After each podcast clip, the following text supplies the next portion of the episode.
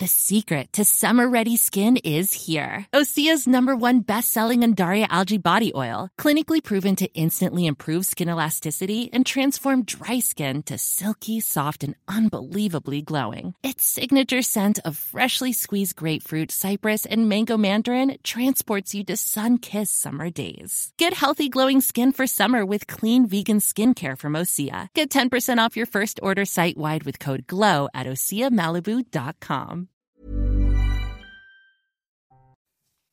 CNews, il est 6 heures. Merci d'être avec nous. Vous regardez la matinale de CNews à la une ce matin. Cette information qui est tombée il y a quelques secondes, quelques minutes, la trêve va continuer pendant que les médiateurs poursuivent leurs efforts. C'est ce qu'on vient d'apprendre de l'armée israélienne. Thibault Marcheteau en direct de Sderot, près de la frontière avec Gaza, et Harold Iman avec nous en plateau. A tout de suite tous les deux. Plus d'un Français sur deux n'a pas confiance dans sa justice, dans la justice française. C'est inquiétant. C'est le résultat de notre sondage exclusif C'est ça pour CNews qu'on vous révèle ce matin. Georges Fenech avec nous. A tout de suite, Georges. Le projet de loi immigration, l'Assemblée est en train de retirer toutes les modifications apportées par la droite au Sénat. Éric Ciotti, écoutez bien, parle d'un petit texte au rabais. Gauthier Lebret avec nous. A tout de suite, Gauthier. Et puis on l'a appris cette nuit, la mort d'Henry Kissinger. Cette nuit, à l'âge de 100 ans, il a été l'un des acteurs les plus influents de la diplomatie américaine de ces 60 dernières années, artisan d'un rapprochement des États-Unis avec Pékin. Il a également euh, installé Augusto Pinochet à la tête du Chili. Elisabeth Guedel sera en direct avec nous depuis New York. Combien nous coûtent nos anciens présidents, nos anciens premiers ministres? On verra ça en détail avec vous, le Mick Guillot. Ça sera la chronique Écho. La trêve entre Israël et le Hamas va continuer pendant que les médiateurs poursuivent leurs efforts. C'est ce qu'a dit l'armée israélienne euh, ce matin. Selon les termes de l'accord, cette trêve devait prendre fin en ce moment même. Elle est prolongée. Hier soir, le Hamas jugeait insatisfaisantes les propositions israéliennes. Thibault Marcheteau en direct de, de Sderot avec nous. Thibault, vous êtes juste à côté de la frontière avec euh, la bande de Gaza. Que voyez-vous? Eh bien écoutez Romain, pour l'instant c'est très calme sur cette euh, bande de Gaza, mais également à proximité. derrière moi vous voyez la partie nord euh, de la bande de Gaza. Pour l'instant tout est très calme et vous l'avez dit, c'est l'information qui vient d'arriver quelques minutes avant la fin officielle de cette trêve qui a duré donc quatre jours plus de jours. Euh, la trêve va continuer pendant que les médiateurs poursuivent leurs efforts. C'est une information évidemment très importante qui arrive quelques minutes seulement donc avant la fin officielle de cette trêve. Les médiateurs, et on évoque évidemment le cas d'Anthony Blinken qui est arrivé euh, cette nuit en Israël pour essayer de trouver un nouvel accord. Cette trêve, elle se poursuit donc alors qu'un accord n'a pas été trouvé entre Israël et le Hamas. Le Hamas a proposé hier une, euh, une solution pour reprolonger encore une fois cette, cette trêve et donc libérer encore des otages. Ça a été rejeté par Israël car les conditions n'étaient, selon euh, le gouvernement israélien, pas optimales pour poursuivre cet accord. Nous allons donc pouvoir suivre minute par minute. Vous voyez qu'elles sont très importantes, ces minutes qui s'égrènent heure par heure. Les nouvelles décisions qui vont être prises euh, dans, cette journée. Pour l'instant, en tout cas, tout est très calme autour de la bande de Gaza. Merci beaucoup Thibault Marcheteau. Euh, on relit les, les, termes utilisés par l'armée israélienne. La trêve entre Israël et le Hamas va continuer pendant que les médiateurs poursuivent leurs efforts. Regardez euh, qui est arrivé hier soir en Israël, cette nuit. Anthony Blinken, le monsieur diplomatie, le chef de la diplomatie américaine. Harold Iman avec nous les négociateurs poursuivent leurs efforts, les médiateurs poursuivent leurs efforts. Qu'est-ce que ça veut dire exactement?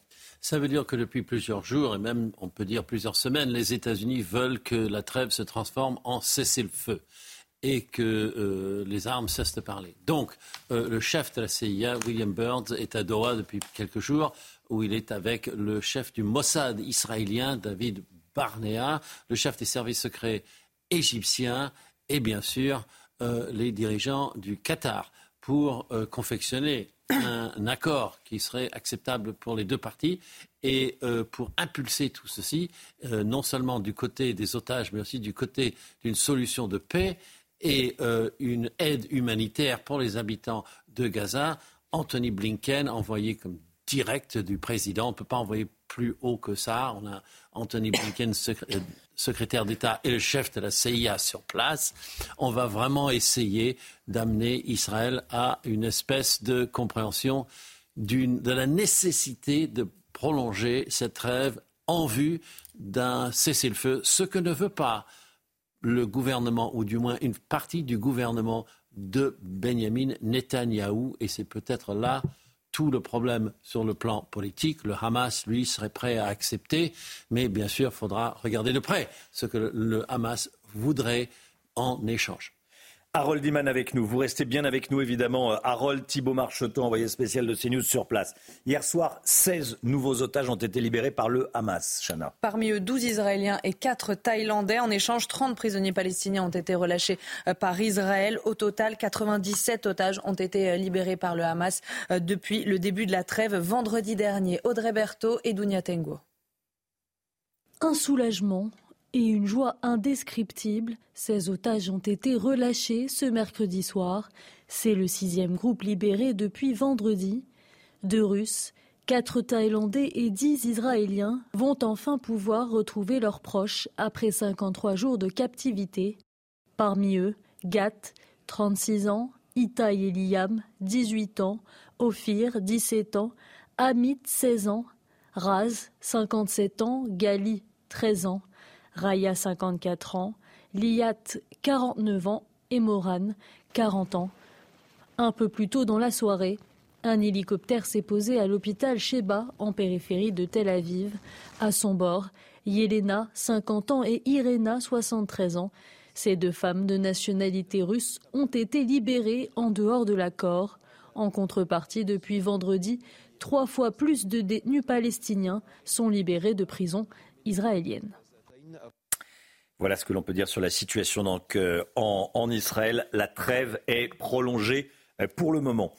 Le projet de loi immigration en commission des lois à l'Assemblée nationale. On suit ce dossier de très très près. Gauthier Lebret, c'est vous qui le suivez. Les députés continuent de détricoter, en tout cas en commission des lois, euh, les mesures votées par les sénateurs, les républicains. L'Assemblée a rétabli notamment l'AME, l'aide médicale d'État. Exactement. On regarde ce qui se passe en commission des lois depuis le début de la semaine, euh, Romain, effectivement, et on vous en parle tous les matins. Alors après avoir supprimé les quotas voulus par les sénateurs, les républicains, après avoir défait les règles plus strictes sur le regroupement euh, familial, effectivement, hier, les députés de la commission des lois ont rétabli au grand désarroi des républicains et même du Rassemblement national l'aide médicale d'État. Je vous rappelle que les sénateurs avaient supprimé cette aide médicale d'État, remplacée par une aide médicale euh, d'urgence. Ils ont aussi euh, supprimé le délit de séjour irrégulier. Euh, c'était le gouvernement de François Hollande qui avait supprimé ce délit. Les sénateurs l'avaient remis. Eh bien, rebelote, il est resupprimé par les députés. Les élus du Palais Bourbon ont également supprimé mercredi soir un article ajouté par le Sénat qui prévoyait la déchéance de nationalité pour les binationaux qui s'en prendraient eh bien, coupable d'homicide sur un policier, un gendarme ou toute autre personne dépositaire euh, de l'autorité publique. Alors, dans le même temps, euh, la majorité essaye de donner quelques gages, quand même, quelques biscuits aux euh, républicains avec des mesures beaucoup moins symboliques, comme une vérification plus stricte des études des étudiants étrangers en France. Rien de quoi satisfaire pour le moment les républicains. Les députés LR montent au créneau pour dire que ce texte est un texte au rabais. Et Olivier Marlex a réuni avant-hier son groupe pour leur dire qu'à l'unanimité, ils ne voteront pas ce texte en l'état, surtout si la phase suivante, c'est de rétablir eh bien, la régularisation des travailleurs sans papier dans les métiers en tension. euh, sévère, hein, ce tir. Un petit texte au rabais qui ne va pas régler le problème de l'immigration. Et c'est vrai que politiquement, on ne voit pas leur intérêt de le voter hmm. à quelques mois de l'échéance des élections européennes, où l'un des euh, sujets sera évidemment l'immigration. Merci beaucoup Gauthier. Euh, plus d'un Français sur deux dit ne pas avoir confiance en la justice. Regardez, c'est le résultat de notre sondage. C'est ça pour CNews qu'on vous révèle en exclusivité ce matin. 51% des Français disent qu'ils n'ont pas confiance en la justice. Euh, c'est moitié-moitié. Euh, Georges Fenech, ancien magistrat, 51% des Français qui ne font pas confiance. Comment est-ce que vous l'expliquez? Il y a plusieurs raisons. Hmm. Vous savez, la, justice, c'est la justice pénale, la justice civile, en gros. Oui. Quand vous regardez la justice civile, chacun a affaire à la justice, que ce soit pour des questions euh, familiales, des questions de copropriété. Enfin, tout le monde a affaire à la justice et on voit bien les difficultés, les lenteurs de, la justice qui euh, notamment au prud'homme, par exemple, occasionnent de préjudices importants pour des salariés. Ça, c'est une chose. Et puis, vous avez la justice pénale. On en parle suffisamment sur nos plateaux. L'ineffectivité des sanctions, euh, la lenteur également des procédures, les peines qui ne sont pas suffisamment euh, fortes et dissuasives. Donc tout ça crée un climat et ajoutons aussi une forme de politisation de la justice, de la question de la responsabilité des juges, toutes ces questions qui au fond n'ont jamais été vraiment réglées et qui font que la justice aujourd'hui, euh, elle perd de la confiance de ses concitoyens et ce qui est évidemment très dommageable en démocratie. Vous restez bien avec nous. Euh, contrairement à ce que vous avez vu à, l'écran, hein, il y avait une erreur dans l'un. C'est bien 51% des Français, ce, ce, qui est écrit est, vrai, 51% des Français ne font pas confiance à la justice. Vous restez bien avec nous, euh, Georges Fenech, hein, hmm. parce qu'on va continuer à en parler. C'est un, sujet de, hmm. euh, qui touche à la démocratie, qui touche au fonctionnement du, du pays. C'est extrêmement important.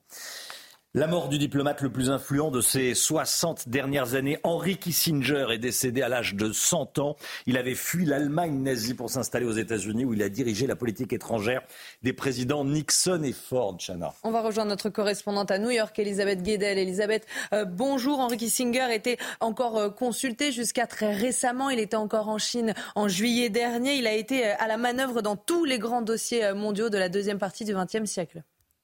Oui, Henry Kissinger, tous les Américains connaissent son nom, même si les jeunes générations ne savent pas à quel point il a marqué la politique euh, étrangère euh, américaine. Arrivé effectivement à l'âge de 15 ans, hein, ce juif allemand aux États-Unis, il a eu une carrière de diplomate exceptionnelle. C'était le roi de la négociation euh, sous Nixon dans les années 70, période très tendue de guerre froide. Eh bien, il a été l'architecte du rapprochement avec la Chine de Mao Tse-tung. Vous l'avez dit, il était encore cet été à Pékin pour rencontrer le président chinois politique de détente avec l'Union soviétique et puis sortie des États-Unis de la guerre du Vietnam, très marquant ici aux États-Unis. Ça lui a valu un prix Nobel de la paix, mais ça a été très critiqué. Évidemment, ça a occulté les bombardements américains euh, au Cambodge et au Vietnam. Et c'est ça la controverse autour de cette figure euh, diplomatique, c'est que Kissinger, au nom de la défense des intérêts américains et de la sécurité nationale, et bien souvent les droits de l'homme passaient euh, de côté, au second plan, ce qui lui a d'ailleurs euh, été reproché. Il a soutenu des coups d'État militaires en Amérique latine, notamment euh, celui de Pinochet au Chili. Malgré tout, vous l'avez dit, euh, Kissinger jusqu'au bout, jusqu'à ces derniers jours. Il était encore consulté par toute la classe politique américaine, à gauche comme à droite, et, les hommages pleuvent ce matin pour rendre hommage à ce diplomate hors pair. Merci beaucoup, Elisabeth Guedel, en direct en direct avec nous de, New York, voilà, pour rendre hommage à Henry Kissinger. Le sport tout de suite avec euh, Lens qui se souviendra de sa soirée londonienne, battue 6-0 par Arsenal. On en parle tout de suite. Retrouvez votre programme avec Kenol, fabricant français de lubrifiants et fluides de performance qui vous font économiser du carburant. Votre programme avec Groupe Verlaine.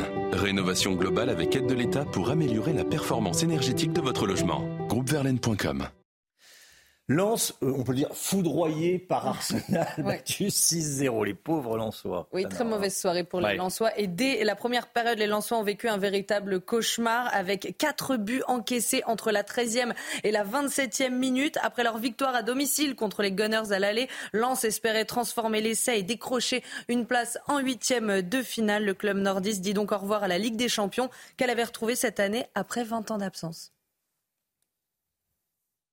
C'était votre programme avec Groupe Verlaine, installateur de panneaux photovoltaïques garantie à vie avec contrat de maintenance. Groupe Verlaine, le climat de confiance. C'était votre programme avec Kenol, fabricant français de lubrifiants et fluides de performance qui vous font économiser du carburant. C'est News, il est 6h13. Merci d'être avec nous, de vous réveiller avec nous. Toute l'équipe est là, évidemment, comme tous les jours. Pour vous, dans un instant, on va continuer à revenir sur cette information numéro 1. La trêve est prolongée entre Israël et le Hamas. Le temps que les médiateurs euh, finissent euh, leurs échanges. Bon, les États-Unis font pression, hein, Harold Lehman, pour que la trêve se transforme en cessez-le-feu. Pour l'instant, elle continue cette trêve. On sera d'ailleurs à 7h10 avec Olivier Rafovitz, colonel Rafovitz, porte-parole de l'armée israélienne. Il sera en direct avec nous. À tout de suite. Bon réveil à tous. C'est News, il est 6h17. Merci d'être avec nous. Tout d'abord, le point info. Chanel Housteau. La trêve entre Israël et le Hamas est prolongée pour un septième jour, le temps que les médiateurs poursuivent leurs efforts. C'est ce qu'a dit l'armée israélienne ce matin. Information confirmée par le Hamas et le Qatar. Selon les termes de l'accord, cette trêve devait prendre fin à 6 heures ce matin. Hier soir, l'organisation terroriste jugeait insatisfaisantes les propositions israéliennes. Et puis le soulagement d'Éric Dupont-Moretti. Après trois ans de procédure, le garde des Sceaux a été relaxé dans son procès pour soupçon de prise illégale d'intérêt. Invité de France 2 hier soir, il a dit vouloir tourner la page à présent. De son côté, Elisabeth Borne a dit se réjouir qu'il puisse continuer son action de ministre. Témoignage exclusif à présent. Témoignage exclusif d'un soldat israélien blessé au combat, ce jeune spécialiste des explosifs devait explorer trois tunnels du Hamas dans le nord de, Gaza avec son équipe de commando. Oui, c'était euh, sa toute première incursion israélienne en territoire ennemi. Nos envoyés spéciaux l'ont rencontré. Reportage de Fabrice Elsner et Antoine Estève. Le lieutenant Itamar et son bataillon du génie militaire entrent dans Gaza quelques jours après les attentats du 7 octobre. Leur mission, explorer puis neutraliser des tunnels du Hamas. Ils en découvrent trois pendant cette nuit-là. Lors de la descente dans le souterrain, ils se retrouvent pris au piège dans une embuscade. Les assaillants mitraillent, puis jettent une bombe qui éclate dans la nuit noire. J'ai repris mes esprits après la grosse explosion. J'ai senti mes blessures partout sur le corps. J'ai regardé à ma gauche, j'ai vu l'un de mes soldats mort. J'ai tout de suite su qu'il était mort. Et à sa gauche à lui, j'ai vu un de mes soldats blessé. Il avait des éclats d'obus plein les jambes.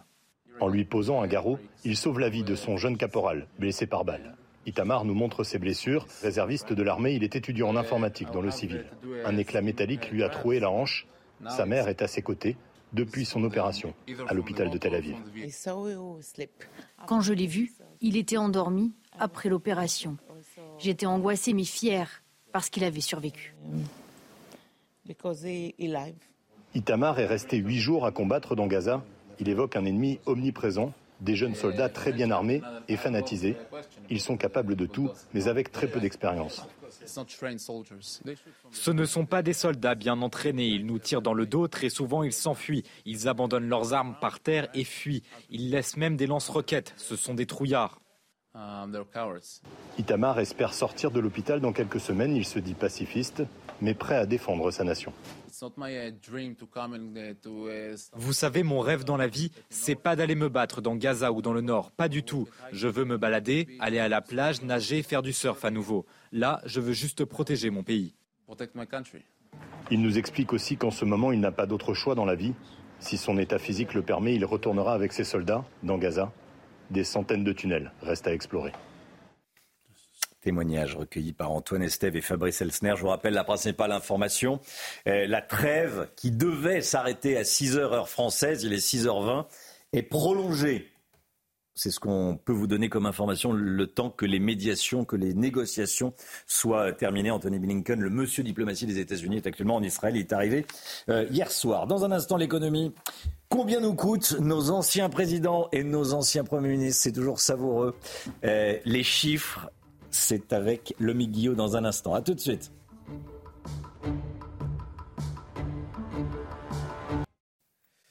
C'est News 6h24. L'économie tout de suite avec le Guillot. Votre programme avec les déménageurs bretons, des déménagements d'exception. On dit chapeau les bretons. Information sur déménageurs-bretons.fr. Un rapport rédigé par une députée montre qu'en 2022, les anciens présidents de la République et anciens premiers ministres ont coûté 2 130 000 euros à l'État.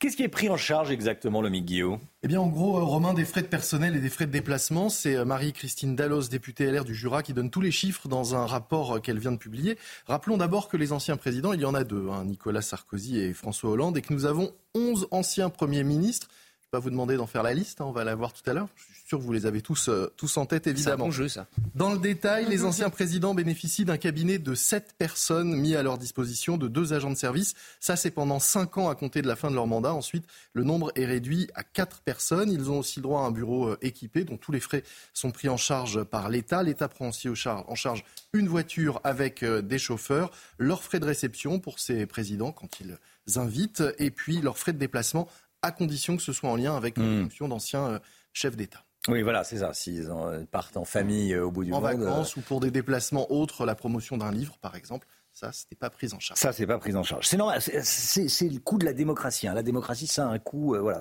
Mais euh, c'est bon de savoir voilà combien ça coûte. Ben justement, combien ça coûte tout ça Eh bien, pour les anciens présidents de la République, quand on rentre dans le détail des chiffres, c'est 1,15 million d'euros en 2022, 544 000 euros pour Nicolas Sarkozy, un peu plus de 600 000 euros pour euh, François Hollande. Vous voyez euh, euh, le détail. Et puis en plus de cette somme, il faut ajouter les dépenses de sécurité prises en charge directement par le ministère de l'Intérieur. Les autres dépenses sont sur le budget de, Matignon. Les dépenses de sécurité, ça représente 2,5 millions d'euros par an. Là encore, c'est absolument normal. Et puis on peut ajouter à cela, sur un autre budget encore, la retraite perçue par un ancien président de la République. C'est un peu plus de 6 000 euros bruts par mois pour les anciens premiers ministres. Eh bien, les anciens premiers ministres, ils ont droit, eux, à moins de choses, mais quand même, la prise en charge de leurs dépenses automobiles et le salaire pour deux collaborateurs un seul s'ils ont plus de 67 ans. Sur les 11 anciens premiers ministres, 9 bénéficient de frais pris en charge euh, par l'État, puisque Laurent Fabius et Édouard Philippe ne coûtent rien. Le premier est président du Conseil constitutionnel,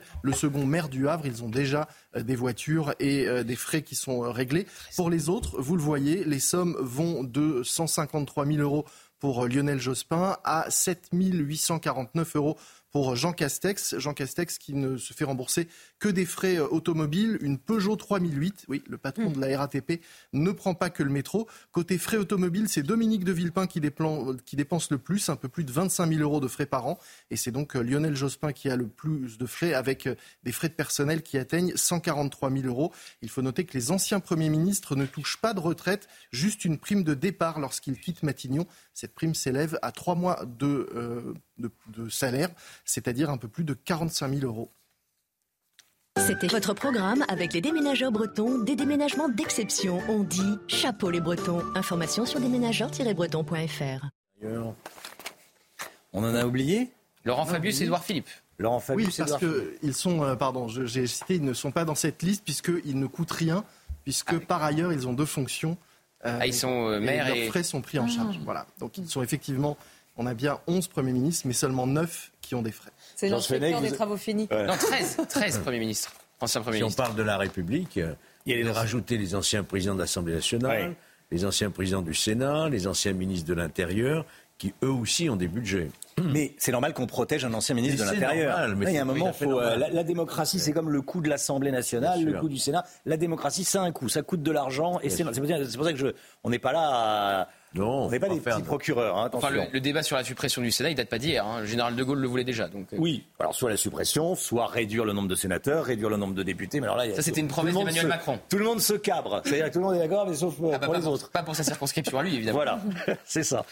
Euh, 6h29, on parle, on parle, on est un petit peu en retard. C'est la météo. Tout de suite. oh, mais c'est sympa. La météo avec Mystérieux Repulpant, le sérum anti-âge global au venin de serpent par Garantia. Retrouvez la météo avec Chromex.fr, spécialiste de l'éclairage professionnel et décoratif pour illuminer tous les moments de votre vie. Chromex.fr. La météo avec vous, Alexandra Blanc, et aujourd'hui de la neige prévue en pleine. Oui, en effet, on prévoit quelques flocons de neige, principalement cet après-midi. Vous allez le voir entre la Normandie, le sud du bassin parisien ou encore le nord-est. Ce sera plutôt de la pluie et de la neige mêlée. On prévoit aussi de la neige ce matin, principalement entre le Morvan, le Jura ou encore en allant euh, vers le nord de la Bourgogne, avec euh, localement 1 à 3 cm de neige. Ça tient d'ailleurs au sol du côté de Montbéliard dans le Doubs. On vous a montré les images il y a seulement euh, une petite demi-heure. Alors au programme aujourd'hui, des conditions météo très agitées. Alors d'une part, de la neige en pleine et puis surtout de fortes pluies entre le sud-ouest et euh, le nord-est du pays. Attention également au risque d'avalanche. On attend beaucoup d'eau sur les Savoies aujourd'hui. Conséquence, manteau neigeux restera particulièrement instable. Forte précipitation également du côté des Landes ou encore de la Gironde où il pourrait tomber l'équivalent de quelques semaines de pluie en seulement euh, quelques heures. Dans l'après-midi, très peu d'évolution. La perturbation remonte en direction du nord. On retrouvera cette fameuse pluie et neige mêlée cet après-midi entre la Normandie, le sud de l'île de France et euh, le nord de l'Alsace. Donc situation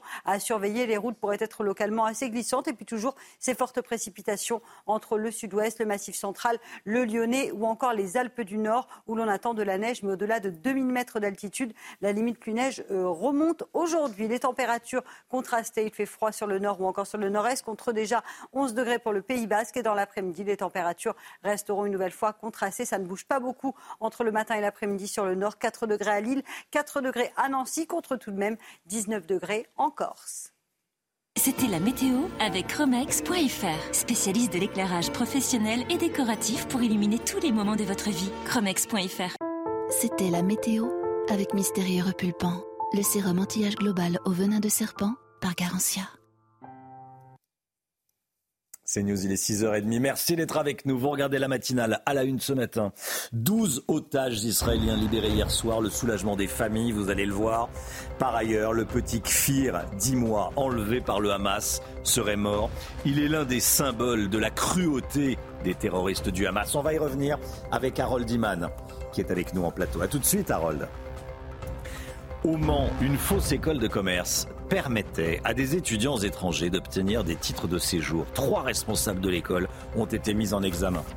Éric Dupont-Moretti a dit vouloir tourner la page après avoir été insulté pendant trois ans. C'était hier soir aux 20h de, de la 2. Après ça, relax par la Cour de justice de la République.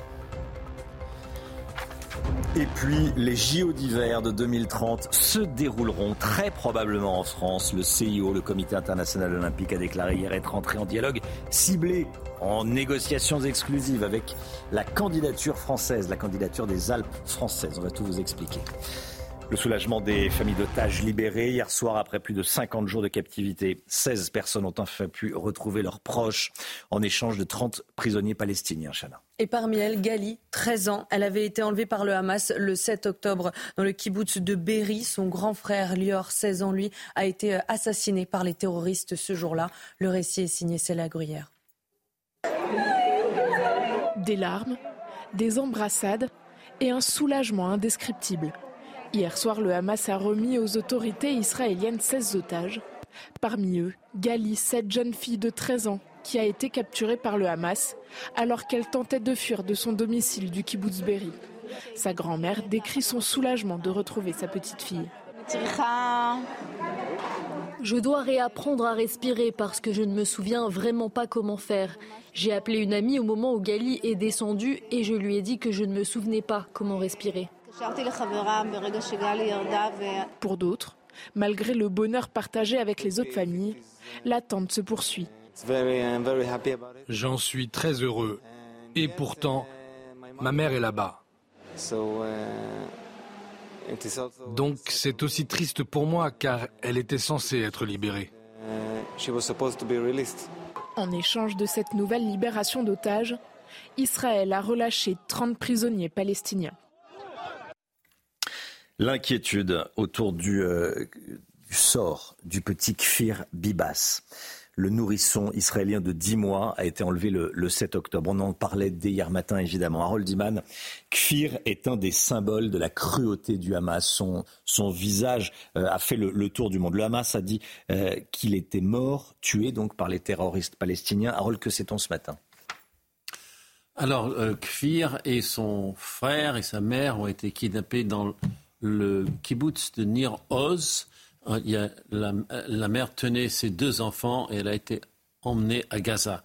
Euh, on a cru un moment que euh, Kfir avait été transformé, transféré euh, au FPLP, un, un, autre groupe. Maintenant, on apprend du Hamas qu'elle que tous les trois seraient morts dans un bombardement. Donc, on ne sait pas exactement ce qui se passe avec ces trois infortunés otages. En Israël, on appelle cela de la torture psychologique que le Hamas se plaît à infliger à Israël et aux familles particulièrement, ce qui les caractérise. Donc, au jour d'aujourd'hui, on n'a pas encore les preuves matérielles de euh, cette euh, éventuelle mort des trois, mais euh, c'est sûr que cela met, ça braque complètement l'opinion israélienne. Merci beaucoup Harold. Et puis je vous redonne cette information. L'information numéro un de ce matin, c'est la trêve qui est prolongée. Israël indique à l'instant avoir reçu une nouvelle liste d'otages devant être libérés aujourd'hui. Il pourrait donc y avoir de nouveaux otages libérés euh, dans la journée. Le Qatar a confirmé euh, la prolongation de la trêve entre Israël et le Hamas jusqu'à demain. Information donnée donc par le, Qatar. On va rejoindre évidemment notre envoyé spécial dans un instant. Harold euh, est avec nous. Le soulagement d'Éric Dupont-Moretti après trois ans de procédure. Le garde des Sceaux a été relaxé dans son euh, procès pour soupçon de prise illégale d'intérêt. Il a dit hier soir vouloir tourner la page. Il l'a dit sur, euh, France 2. Gauthier Lebret avec nous. Éric Dupont-Moretti a par ailleurs rencontré longuement Emmanuel Macron hier après-midi à l'Elysée. Hein. Oui, c'était juste avant de se rendre justement sur le plateau du 20h de France 2. Et on a les photos de cette rencontre parce qu'évidemment, c'est une communication euh, bien huilée. Alors la photographe officielle euh, d'Emmanuel Macron, euh, Soisic de la Moissonnière, a publié sur son compte Instagram les, photos de cette rencontre. Vous voyez Eric Dupont-Moretti qui arrive donc à l'Elysée et qui rencontre effectivement Emmanuel Macron. Et ensemble, ils ont parlé des réformes à mettre en place, évidemment d'un point de vue judiciaire. Euh, évidemment, c'est de la communication. C'est pour euh, montrer que Emmanuel Macron réaffirme son soutien à son euh, garde des Sceaux après donc sa relaxe par la Cour de justice de la République. Et alors qu'on ne sait pas si le procureur général Rémy va se pourvoir ou non en cassation. Il a jusqu'à euh, mardi. Dans ce cas-là, ça relancerait évidemment euh, les hostilités contre Éric Dupont-Moretti euh, de son point de vue, puisqu'il a dit effectivement qu'il avait été harcelé durant trois années. Et puis, je rappelle qu'Elisabeth Borne a dit également qu'elle réaffirmait sa confiance à son ministre et qu'il pourrait continuer sa tâche, dit que la France insoumise réclame la suppression de la Cour de justice de la République, puisque la France insoumise est très fâchée de cette décision. Je rappelle son principe trois magistrats, six sénateurs six députés. Il y avait euh, cinq membres de la majorité, donc également des opposants à Éric Dupont-Moretti, qui ont pu faire pencher la balance en sa faveur. On pense, disons-le, notamment aux Républicains. merci Gauthier. Georges Fenech avec nous. Je voulais vous entendre sur la relaxe d'Éric Dupont-Moretti. Écoutez, personne ne sort gagnant de cette affaire, hein. ni l'image de la justice.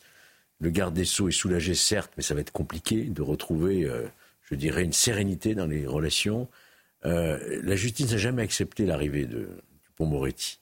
Souvenez-vous, c'est une déclaration de guerre. Les contre-circulaires qu'ils ont euh, syndicalement diffusées contre la politique, il n'a jamais été accepté parce que, au fond, qu'il a voulu essayer de casser un petit peu, c'est le corporatisme de la magistrature. Souvenez-vous, quand il voulait nommer, euh, quand il a nommé une avocate à la direction euh, de l'École nationale d'administrature, ça avait déjà été un tollé. Et puis, c'est des relations extrêmement difficiles lorsque le garde des Sceaux parle du syndicat administrature qui dit que ça n'est pas un syndicat de justice. Ce syndicat qui a initié la plainte avec les autres syndicats contre le garde des Sceaux. Donc on ne va pas tourner la page aussi facilement, si vous voulez. Ça va être compliqué. Ça ne sera pas un long fleuve tranquille, comme l'on dit. Ça sera pas, effectivement. Bah, quand il va croiser Rémiette, ça va être, c'est sûr que ça va être tendu. Ça risque d'être risqué. Ça risque d'être risqué. ça risque d'être risqué. Surtout s'il se pourra en cassation. 6h38. Euh, la mort du diplomate le plus influent de ces 60 dernières années, Henry Kissinger, est décédé à l'âge de 100 ans. Il avait fui l'Allemagne nazie pour s'installer aux États-Unis. Il a dirigé euh, la politique étrangère des, présidents Nixon et Ford. Harold Iman, Henry Kissinger, qui était encore consulté jusqu'à très récemment. Hein. Il était en Chine en juillet dernier.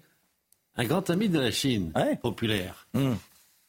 Donc, euh, Kissinger, lui, il, laisse l'image du chef du réel politique. C'est ce que tout le monde retiendra. Les puissances sont les puissances et il faut négocier avec elles en priorité et établir un équilibre des puissances dans le monde. Et en fait, c'est une idée assez française.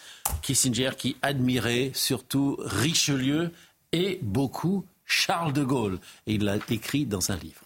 Merci beaucoup, Harold Iman. Euh, Thibaut Marcheteau, en direct de Sderot.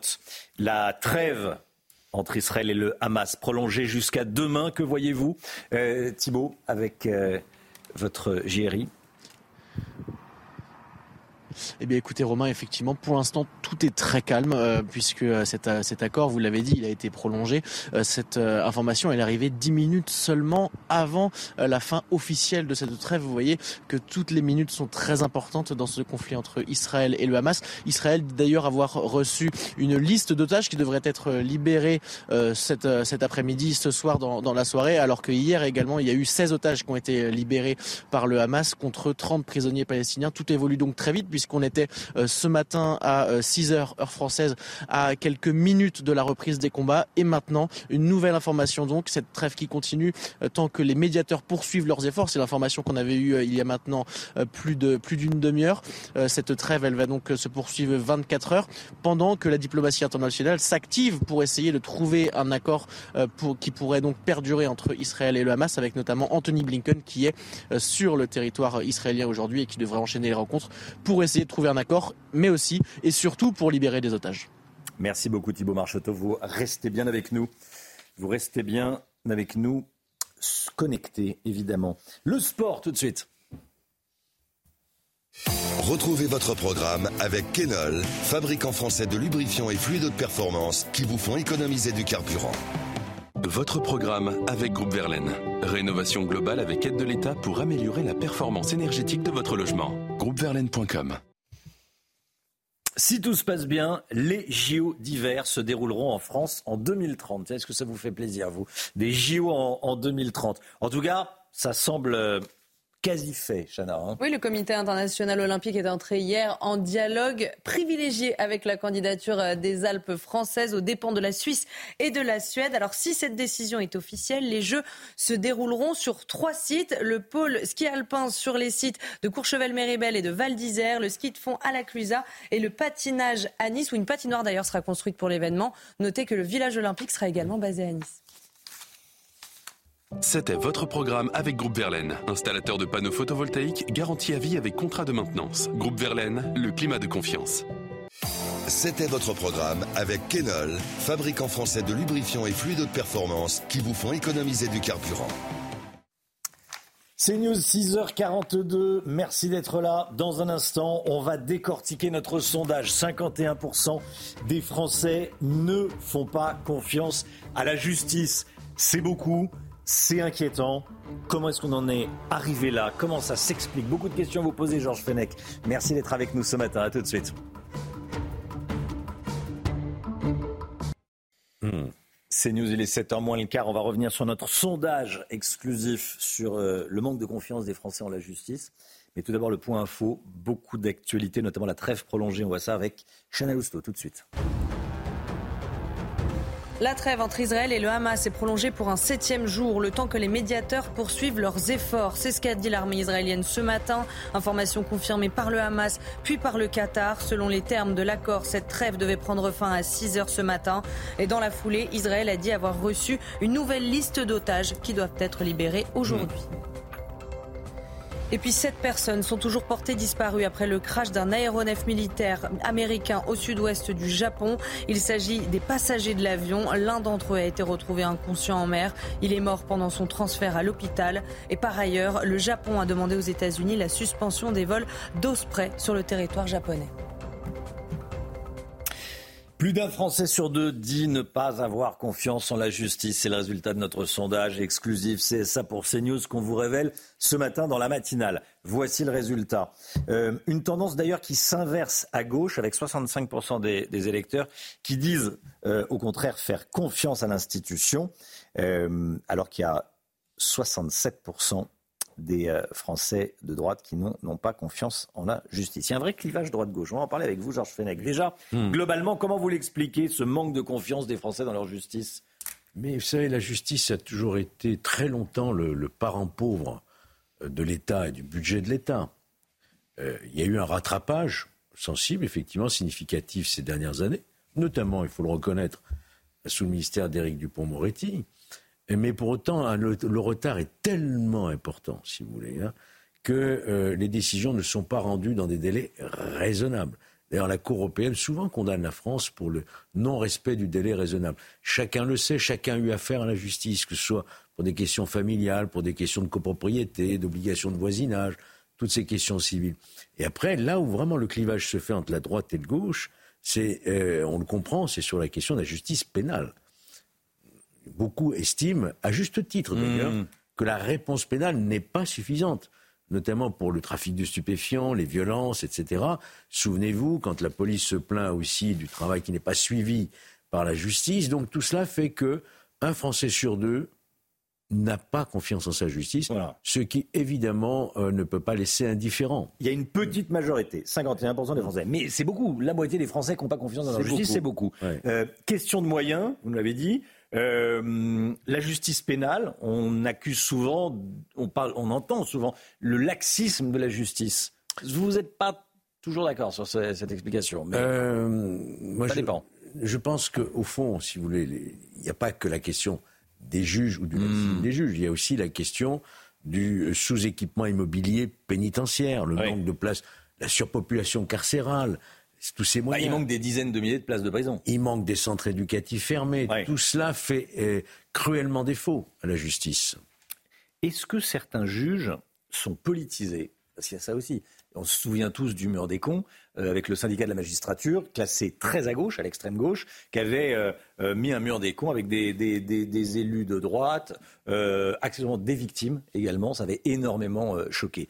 Donc, est-ce que des magistrats sont politisés, rendent des décisions partiales Oui, moi je crois que c'est le vrai sujet.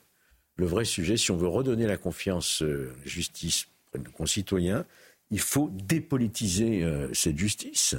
Est-ce qu'il est normal que des juges aillent à une manifestation, les journées de l'UMA, en parlant des violences policières, qui manifestent dans la rue aussi avec des gens qui crient violences policières? Ça, c'est le SM. Est-ce qu'il est normal, le, mur des cons que vous avez rappelé, est-ce qu'il est normal qu'il y ait des contre-circulaires des syndicats de la magistrature contre les circulaires du garde des Sceaux On voit bien qu'il y a une volonté, si vous voulez, d'émancipation politique, au fond, les juges, les juges ne font pas... la loi, les juges ils l'appliquent, mais ils la font pas. Les juges n'ont pas la légitimité du hmm. suffrage universel pour écrire la loi.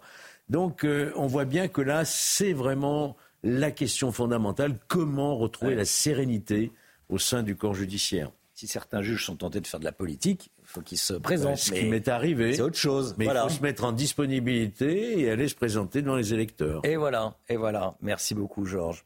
6h50. Dans un instant, la politique avec Gauthier Lebret. On va parler des liens honteux entre la France insoumise et l'organisation terroriste Front de Libération, euh, Front Populaire de Libération de la Palestine, le FPLP. C'est dans un instant, à tout de suite. 6h53, la politique avec vous, Gauthier Lebret. Et on va parler ce matin des liens honteux entre la France insoumise et le FPLP, le Front populaire de libération de la Palestine, mouvement terroriste. Gauthier Lebret, depuis 48 heures, les députés France Insoumise sont interrogés sur leur lien euh, entre LFI et euh, le FPLP, sur les liens entre les deux organisations.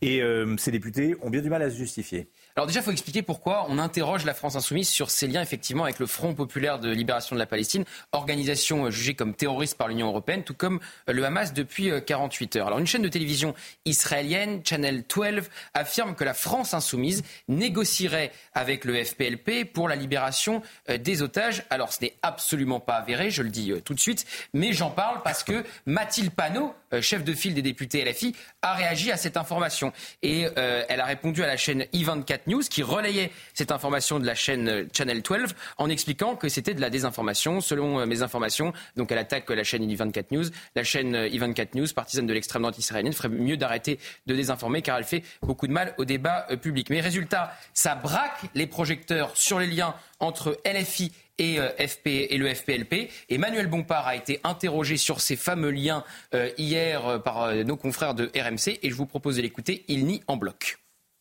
nos liens avec le Front populaire de libération de la Palestine euh, inexistant Inexistant euh, Non, bien sûr que non. Lorsque cette organisation, nous ne la connaissons pas, nous n'avons jamais travaillé avec eux. Il y a de nombreuses preuves de ces liens pourtant. Hein. Alors je ne sais même pas par où commencer, euh, Romain, tant effectivement il existe de preuves. Alors on commence par Mariam Aboudaka, chef de file du FPLP, expulsé depuis euh, par la France et invité à l'Assemblée nationale il y a quelques semaines par Ercilia Soudet, antisioniste assumé, député LFI bien sûr, qui rigolait, qui rigolait il y a peu en évoquant euh, le 7 octobre. Et pourtant, elle est vice-présidente du groupe d'études contre l'antisémitisme à l'Assemblée nationale. C'était dans cette vidéo qu'elle rigolait et elle disait en plus j'avais invité Mariam Aboudaka, vous voyez, elle signe son méfait Alors la venue de Mariam Aboudaka a été finalement empêchée par la présidente de l'Assemblée nationale, Yael Braun-Pivet. Et quand elle a été interpellée pour être expulsée, Mariam Aboudaka, qu'a fait Ercilia Soudet Elle est allée devant le commissariat. Il y a une photo hein, devant, voilà, devant le commissariat. Vous voyez avec son euh, écharpe pour réclamer la libération de Mariam Aboudaka. Il y a aussi euh, Thomas Porte notamment et Sébastien euh, Delogu. Et c'est pas tout, Gauthier. Hein non, c'est pas tout. Alors déjà, je peux vous montrer une photo de Sébastien euh, Delogu, qui est lui aussi député euh, LFI avec Mariam Aboudaka. Vous voyez, il n'y a aucun lien, hein, disait Emmanuel Bompard. Ils ne se connaissent absolument pas, ils savent pas ce que c'est, mmh. le FPLP. Alors donc, c'est pas tout. Je peux vous parler aussi de euh, Salah Amouri. Alors, qui est Salah Amouri Avocat franco-palestinien, condamné en Israël pour une tentative d'assassinat contre un grand rabbin. Il avait plaidé coupable. Et donc, qui était à l'aéroport pour l'accueillir quand il est arrivé en France? Parce qu'il a été expulsé par euh, Israël, la France insoumise bien sûr. Là aussi, les photos existent. Hein. Il suffit d'aller sur les réseaux sociaux pour les euh, retrouver. On va peut-être euh, les voir. Donc ils, étaient à l'aéroport pour l'accueillir. Voilà. Donc on peut voir Eric Coquerel qui était là, Ercilia Soudet, Mathilde Panot. Et alors vous avez déjà vu, Antoine Fèvre vous a mis déjà les images. On va peut-être les revoir grâce à lui de ce meeting organisé le 23 novembre dernier. Meeting pour la paix organisé par la France insoumise. Et qui avait à ce meeting eh bien, Salah Amouri. On va peut-être revoir les, images. Et on voit même Manuel Bompard, qui dit qu'il ne connaît rien au FPLP, qui a aucun lien, partager la scène avec Salah Amouri. Et lui a même, voilà, Salah Amouri qui est donc sur la scène avec Manuel Bompard, eh ben, ils se serrent même la main, tiens, les deux hommes. Mais ils se connaissent pas, hein. ils n'ont pas de lien avec le FPLP. Alors, une dernière preuve, une dernière preuve, euh, certains députés LFI réclament la libération de Georges Abdallah, comme Éric Coquerel. Et une photo, voilà, de Éric Coquerel qui réclame la libération de Georges Abdallah. Georges Abdallah, activiste libanais, emprisonné depuis 40 ans en France pour complicité d'assassinat et ancien membre du FPLP. Il disait quoi déjà, Manuel Bompard, hier matin? Bien avec le Front populaire de libération de la Palestine, euh, inexistant? Inexistant? Ah Non, bien sûr que non. Lorsque Cette organisation, nous ne la connaissons pas, nous n'avons jamais travaillé avec eux. Nous ne la connaissons pas, nous n'avons jamais travaillé avec eux. Compliqué quand même de nier l'évidence. Voilà, vous avez prouvé le contraire. Bravo. Merci beaucoup, Gauthier Lebret. Tous les matins, 6h50, Gauthier Lebret, la politique. Euh, et puis tous les papiers dans les, dans les journaux, évidemment. Mais voilà, l'édito politique, euh, très attendu et qui a beaucoup de succès sur les réseaux. Hein. Merci, merci de le dire. C'est vrai. Euh, sur Twitter notamment, enfin sur X. Allez, 8h10, l'invité ce matin, Robert Ménard, maire d'hiver droite de Béziers. Robert Ménard, invité de Sonia Mabrouk. Le temps tout de suite, Alexandra Blanc. La météo avec Mystérieux Repulpant, le sérum anti-âge global au venin de serpent par Garantia.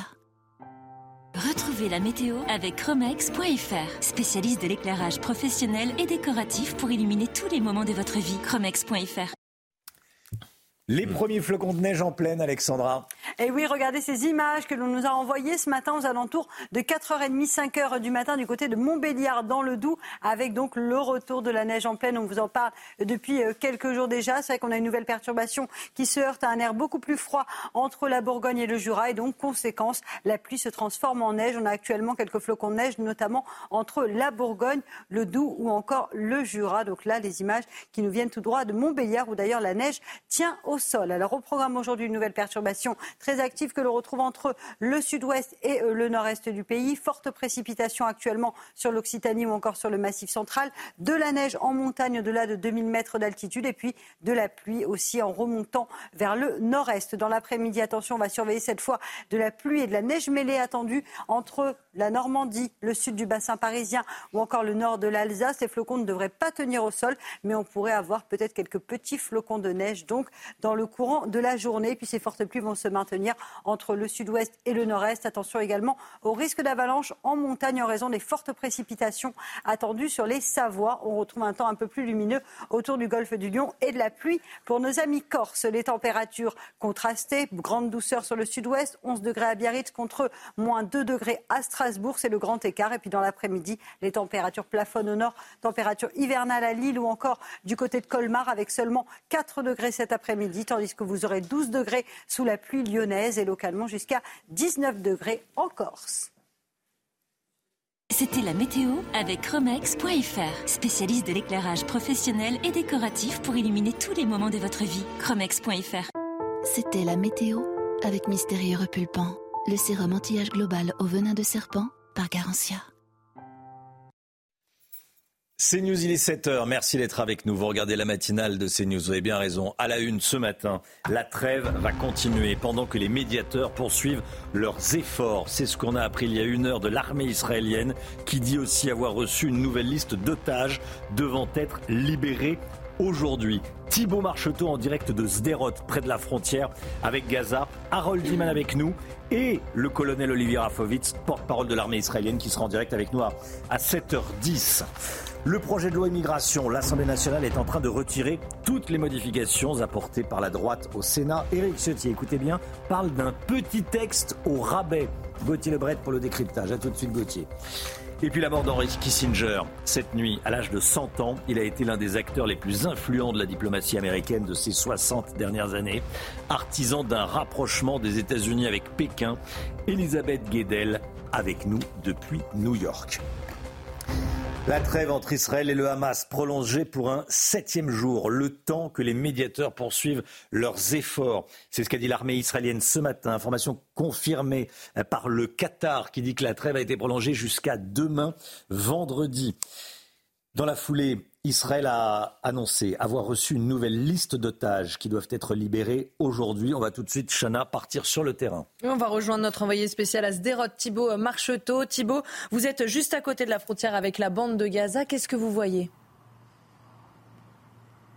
Eh bien, écoutez, Chana, pour l'instant, euh, tout est très calme. Nous n'avons euh, pas entendu de tirs d'artillerie, mais également pas de roquettes tirées par le Hamas sur euh, Israël. Seulement des drones qui survolent cette bande de Gaza, en tout cas la frontière. Il y a également une communication du ministère, du cabinet du ministère, du, premier ministre, pardon, israélien, qui affirme que le cabinet de guerre a décidé hier que si une liste n'était pas remise avant aujourd'hui 7 heures en Israël par le Hamas, alors les combats allaient reprendre. Eh bien, on apprend donc que par le cabinet de Premier ministre qu'une liste a été remise, une liste composée de femmes et d'enfants.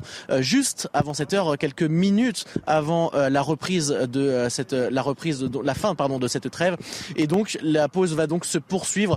C'est une information qui a été donc confirmée également par le Qatar qui a un rôle très important de médiateur qui essaie de trouver un accord entre Israël et le Hamas. Également les États-Unis qui jouent un rôle très important avec Anthony Blinken, le secrétaire d'État américain qui est arrivé cette nuit en Israël pour essayer de trouver un nouvel accord.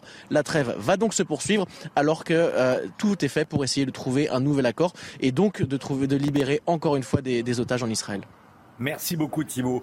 On va regarder les images euh, du secrétaire d'État américain qui est arrivé euh, cette nuit en, Israël. Le voici en train de descendre de son avion, avion euh, aux couleurs des États-Unis, bien sûr. Harold Iman, l'armée israélienne a dit aux alentours de 6 heures, juste avant 6 heures, juste avant la prise d'antenne, que la trêve entre Israël et le Hamas allait continuer pendant que les médiateurs poursuivaient leurs efforts. Qu'est-ce que ça veut dire exactement?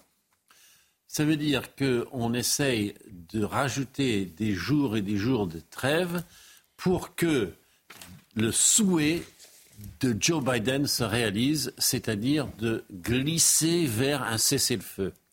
Ou du moins une espèce de trêve permanente qui serait un cessez-le-feu qui ne dit pas son nom, puisque Benjamin Netanyahou, le Premier ministre israélien, ne veut absolument pas entendre parler de cessez-le-feu. Pour lui, le dernier otage livré et la guerre reprend.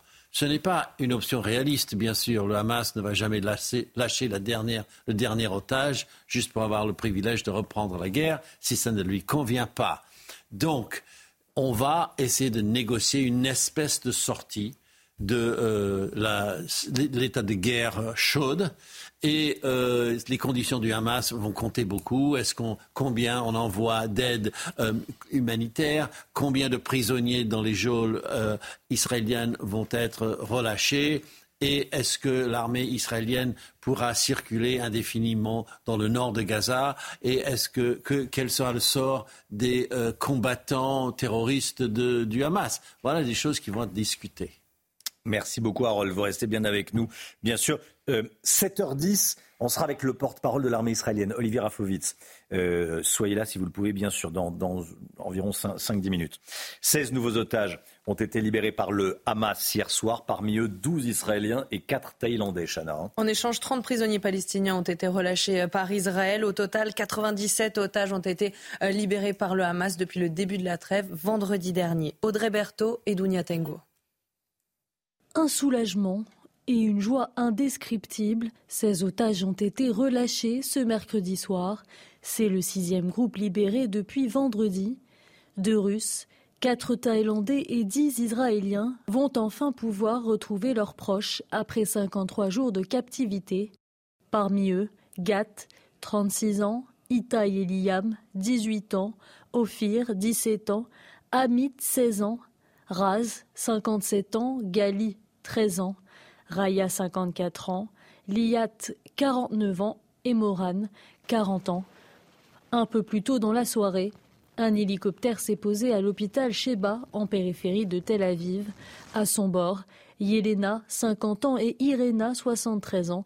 Ces deux femmes de nationalité russe ont été libérées en dehors de l'accord. En contrepartie, depuis vendredi, trois fois plus de détenus palestiniens sont libérés de prisons Voilà, et dans un instant, on sera donc en direct avec le porte-parole de l'armée israélienne, Olivier Rafovitz, le, colonel Rafovitz. Le projet de loi immigration en commission des lois à l'Assemblée nationale. Je veux qu'on le suive quasiment jour après jour et c'est ce qu'on fait. Euh, Vous ordonnez, j'exécute. Depuis son passage au Sénat et maintenant en commission des lois. Euh, là, il est en commission des lois à l'Assemblée, ce texte. Les députés continuent de détricoter les mesures votées pourtant par les sénateurs les républicains.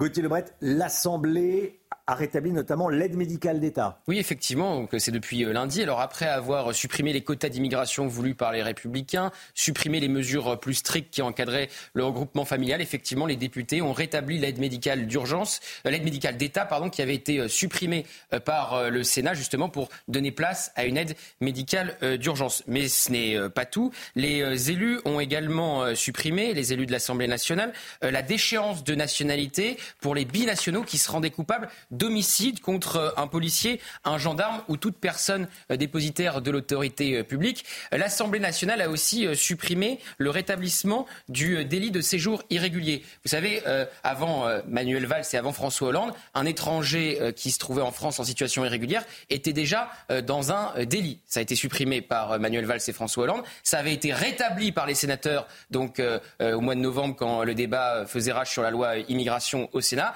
Et rebelote s'est par euh, les députés. Donc évidemment, ça ne plaît pas du tout aux députés euh, les républicains qui menacent de ne pas voter euh, ce texte. Olivier Marlex a réuni son groupe avant-hier pour dire aux députés, parce qu'il y avait une tribune qui lui plaisait pas du tout, avec 17 députés LR qui disaient qu'il fallait être constructif, eh bien il les a réunis pour dire qu'il était hors de question de voter ce texte pour le moment.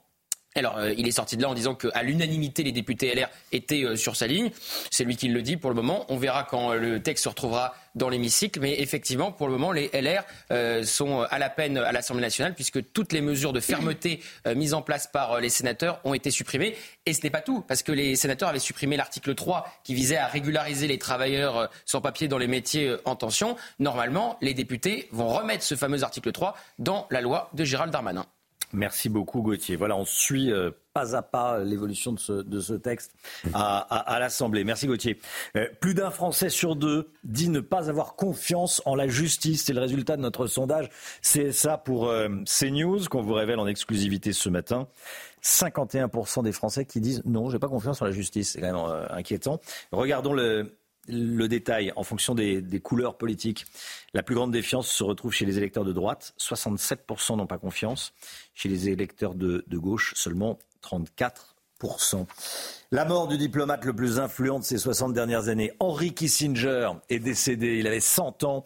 Il avait fui l'Allemagne nazie pour s'installer aux États-Unis où il a dirigé la, politique étrangère des, présidents Nixon et, et, Ford. Il a marqué son époque, comme on dit Harold Iman, hein, Kissinger. Il a raisonné avec la réelle politique, hmm. remise au goût du jour. Et cela veut dire qu'il n'y a que les grandes puissances qui vaillent et on doit tendre vers un équilibre des grandes puissances sur cette terre. Il était admirateur de Richelieu et tenez-vous bien, de Charles de Gaulle. Il a fait un livre où il a nommé les, huit grandes personnalités euh, politiques qui appliquaient la réelle politique pour le plus grand bonheur de tous, faut-il croire. Eh bien, euh, Charles de Gaulle faisait partie du lot qu'il a, qu'il a côtoyé. Et après qu'il a quitté euh, la Maison Blanche, il a continué à donner des conseils à toutes sortes de leaders, mais malheureusement, il a semblé pencher pas mal pour les dictateurs, enfin oui, les leaders forts et les dictateurs. Et ça lui a un petit peu entaché la réputation. Vous voyez à combien il est, il est proche des Chinois qu'il appelait encore le grand ami de la Chine il y a quelques jours encore. Hmm. Il a installé Augusto Pinochet au Chili. Il l'a conforté, installé lui-même. Il dit qu'il ne l'a pas installé, mais il a, euh, il a fait tout sauf le dernier petit pas. Ouais, oui, c'est exact. Merci beaucoup, merci à Rodman. 7h11, tout de suite le sport. Euh, Lens doit se réveiller avec la gueule de bois, comme on dit. Hein. Lens battu 6-0 par Arsenal hier soir à Londres. Retrouvez votre programme avec Kenol, fabricant français de lubrifiants et fluides de performance qui vous font économiser du carburant. Votre programme avec Groupe Verlaine.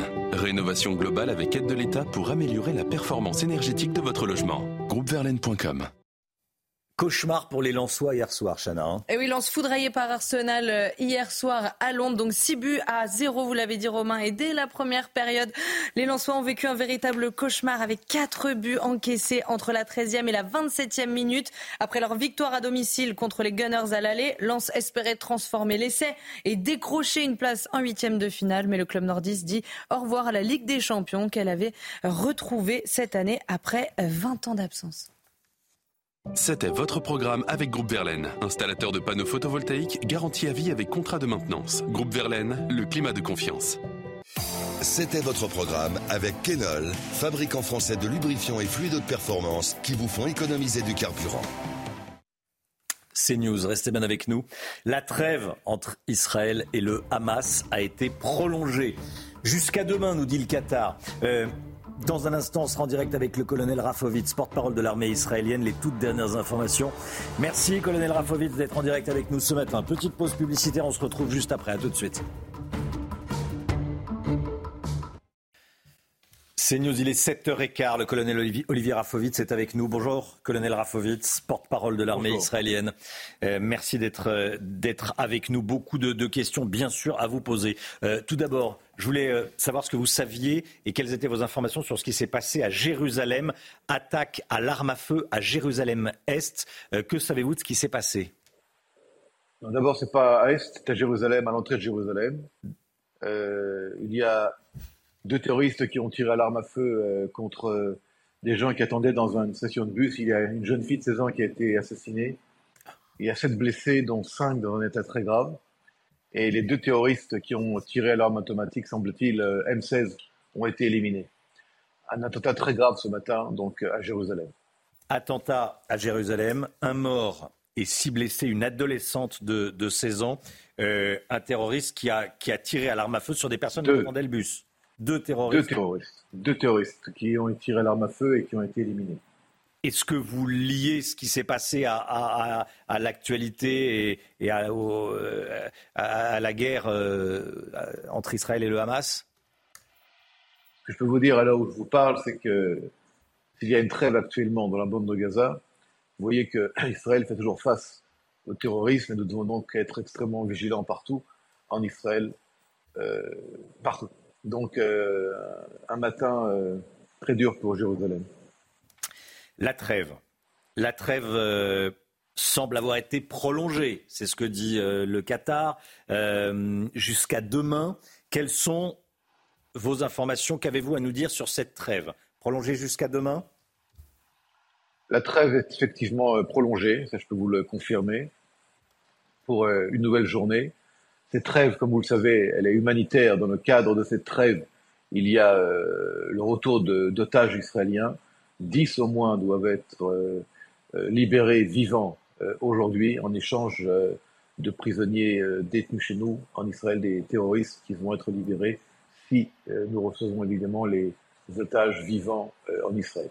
Je dois vous dire que cette trêve a été acceptée très peu de temps avant 6 heures du matin heure française, 7 heures heure israélienne, parce qu'il y avait du côté du Hamas une liste qui avait été proposée qui n'était pas pour nous satisfaisante. Et donc, euh, après euh, des longues euh, négociations, la trêve est, est, remise, est reprise. Pardon. A été, a été décidée. voilà. Vous, on, on, on, elle est prolongée de 24 heures. Est-ce qu'elle pourrait l'être à nouveau de 24 heures Est-ce que c'est une possibilité? On, sait, que, on sait, que, les Américains, ce que j'ai en tête, on sait que les Américains font pression pour que euh, cette trêve se transforme en, cessez-le-feu. Voilà le fond de ma, pensée. Et Anthony Blinken est actuellement euh, en Israël. là, je vais être très clair par rapport à votre question. D'abord, il n'y a pas de cessez-le-feu, il y a une trêve, une pause humanitaire, si vous voulez. Dans ce cadre-là, il y a cet échange euh, entre nos otages et les prisonniers du côté israélien, des Palestiniens que nous libérons euh, des prisons israéliennes, il n'y a pas de cessez-le-feu. La guerre va reprendre contre le Hamas après la trêve. Ça, c'est non négociable. C'est euh, ce que vous nous dites ce matin. L'armée israélienne euh, est prête à reprendre les, frappes, donc dès demain. L'armée israélienne est prête à reprendre le combat ou les combats contre le Hamas dès que le gouvernement israélien on donnera l'ordre à Tzal. Ça, c'est euh, extrêmement clair. Tzal a encore des, militaires positionnés dans le nord de Gaza Tzal n'a pas du tout changé euh, son positionnement opérationnel depuis le début de la trêve. Nous sommes dans ce positionnement euh, adapté à la trêve, mais nos forces sont effectivement sur le terrain. je voudrais même vous dire que il y a deux jours, le, le, comment dire, le Hamas n'a pas respecté la trêve. Il y a eu des, des explosifs qui ont été euh, qui ont été activés contre Tzal, des tirs contre Tzal, et euh, Tzal a, opéré euh, en légitime défense et a éliminé trois terroristes du Hamas qui avaient euh, tiré vers nos forces. Et donc euh, nous sommes là et nous nous protégeons, nous défendons nos troupes sur le terrain durant cette trêve. Mais il n'y aura pas d'attaques contre Tzal durant la trêve qui ne sont pas des attaques qui seront qui, dont, au, cours desquels nous ne répondrons pas. Nous répondrons si nous sommes attaqués. Uniquement des réponses, mais vous ne serez pas à l'origine des, euh, des, attaques, c'est ce que vous nous dites. Le visage du petit Kfir, colonel Rafovitz, émeut le, le monde entier. Nourrisson de dix mois que le Hamas a enlevé et dont le Hamas annonce la mort. Que savez-vous? Il avait huit mois, il avait huit mois lorsqu'il a été kidnappé avec son frère de quatre ans Ariel et leur maman. Ce que je veux vous dire, c'est que nous avons euh, également pris connaissance euh, des, informations euh, terribles que le Hamas diffuse et que nous vérifions ces informations. Le Hamas doit être tenu pour responsable de son sort, en tout cas. C'est clair et net. Nous avons dit que tous les kidnappés, tous les otages actuellement dans la bande de Gaza qui ont été kidnappés par le Hamas le 7 octobre, le Hamas en est euh, totalement, pleinement responsable. Et euh, toutes ces, tous ces bruits de transfert d'otages à d'autres organisations terroristes sont pour nous, euh, dans le cadre de la guerre psychologique que mène le Hamas, n'ont aucune base. Pour nous, le Hamas est le seul et unique responsable du sort de la santé, du bon, du, bien-être de tous les otages, évidemment. vous montrez maintenant la photo du petit Kfir, évidemment aussi, du petit Kfir. Merci colonel Rafovitz, merci d'avoir été en direct avec nous ce matin dans la, dans la matinale de, de CNews. Merci beaucoup à vous. Je rappelle l'information que vous nous donniez. Deux terroristes euh, ont tiré sur euh, des personnes qui attendaient le bus en, à Jérusalem. Ils ont tiré à l'arme automatique. Il y a plusieurs blessés et il y a un mort une adolescente de 16 ans. C'est ce que nous a dit le colonel Rafovitz. Les deux assaillants, les deux terroristes ont été neutralisés. Euh, on, y reviendra évidemment euh, tout au long de la, matinale. 7h22, restez bien sur CNews dans un instant. L'économie, ces métiers fermés aux étrangers. On va en parler dans un instant avec le Mick Guillaume. tout de suite.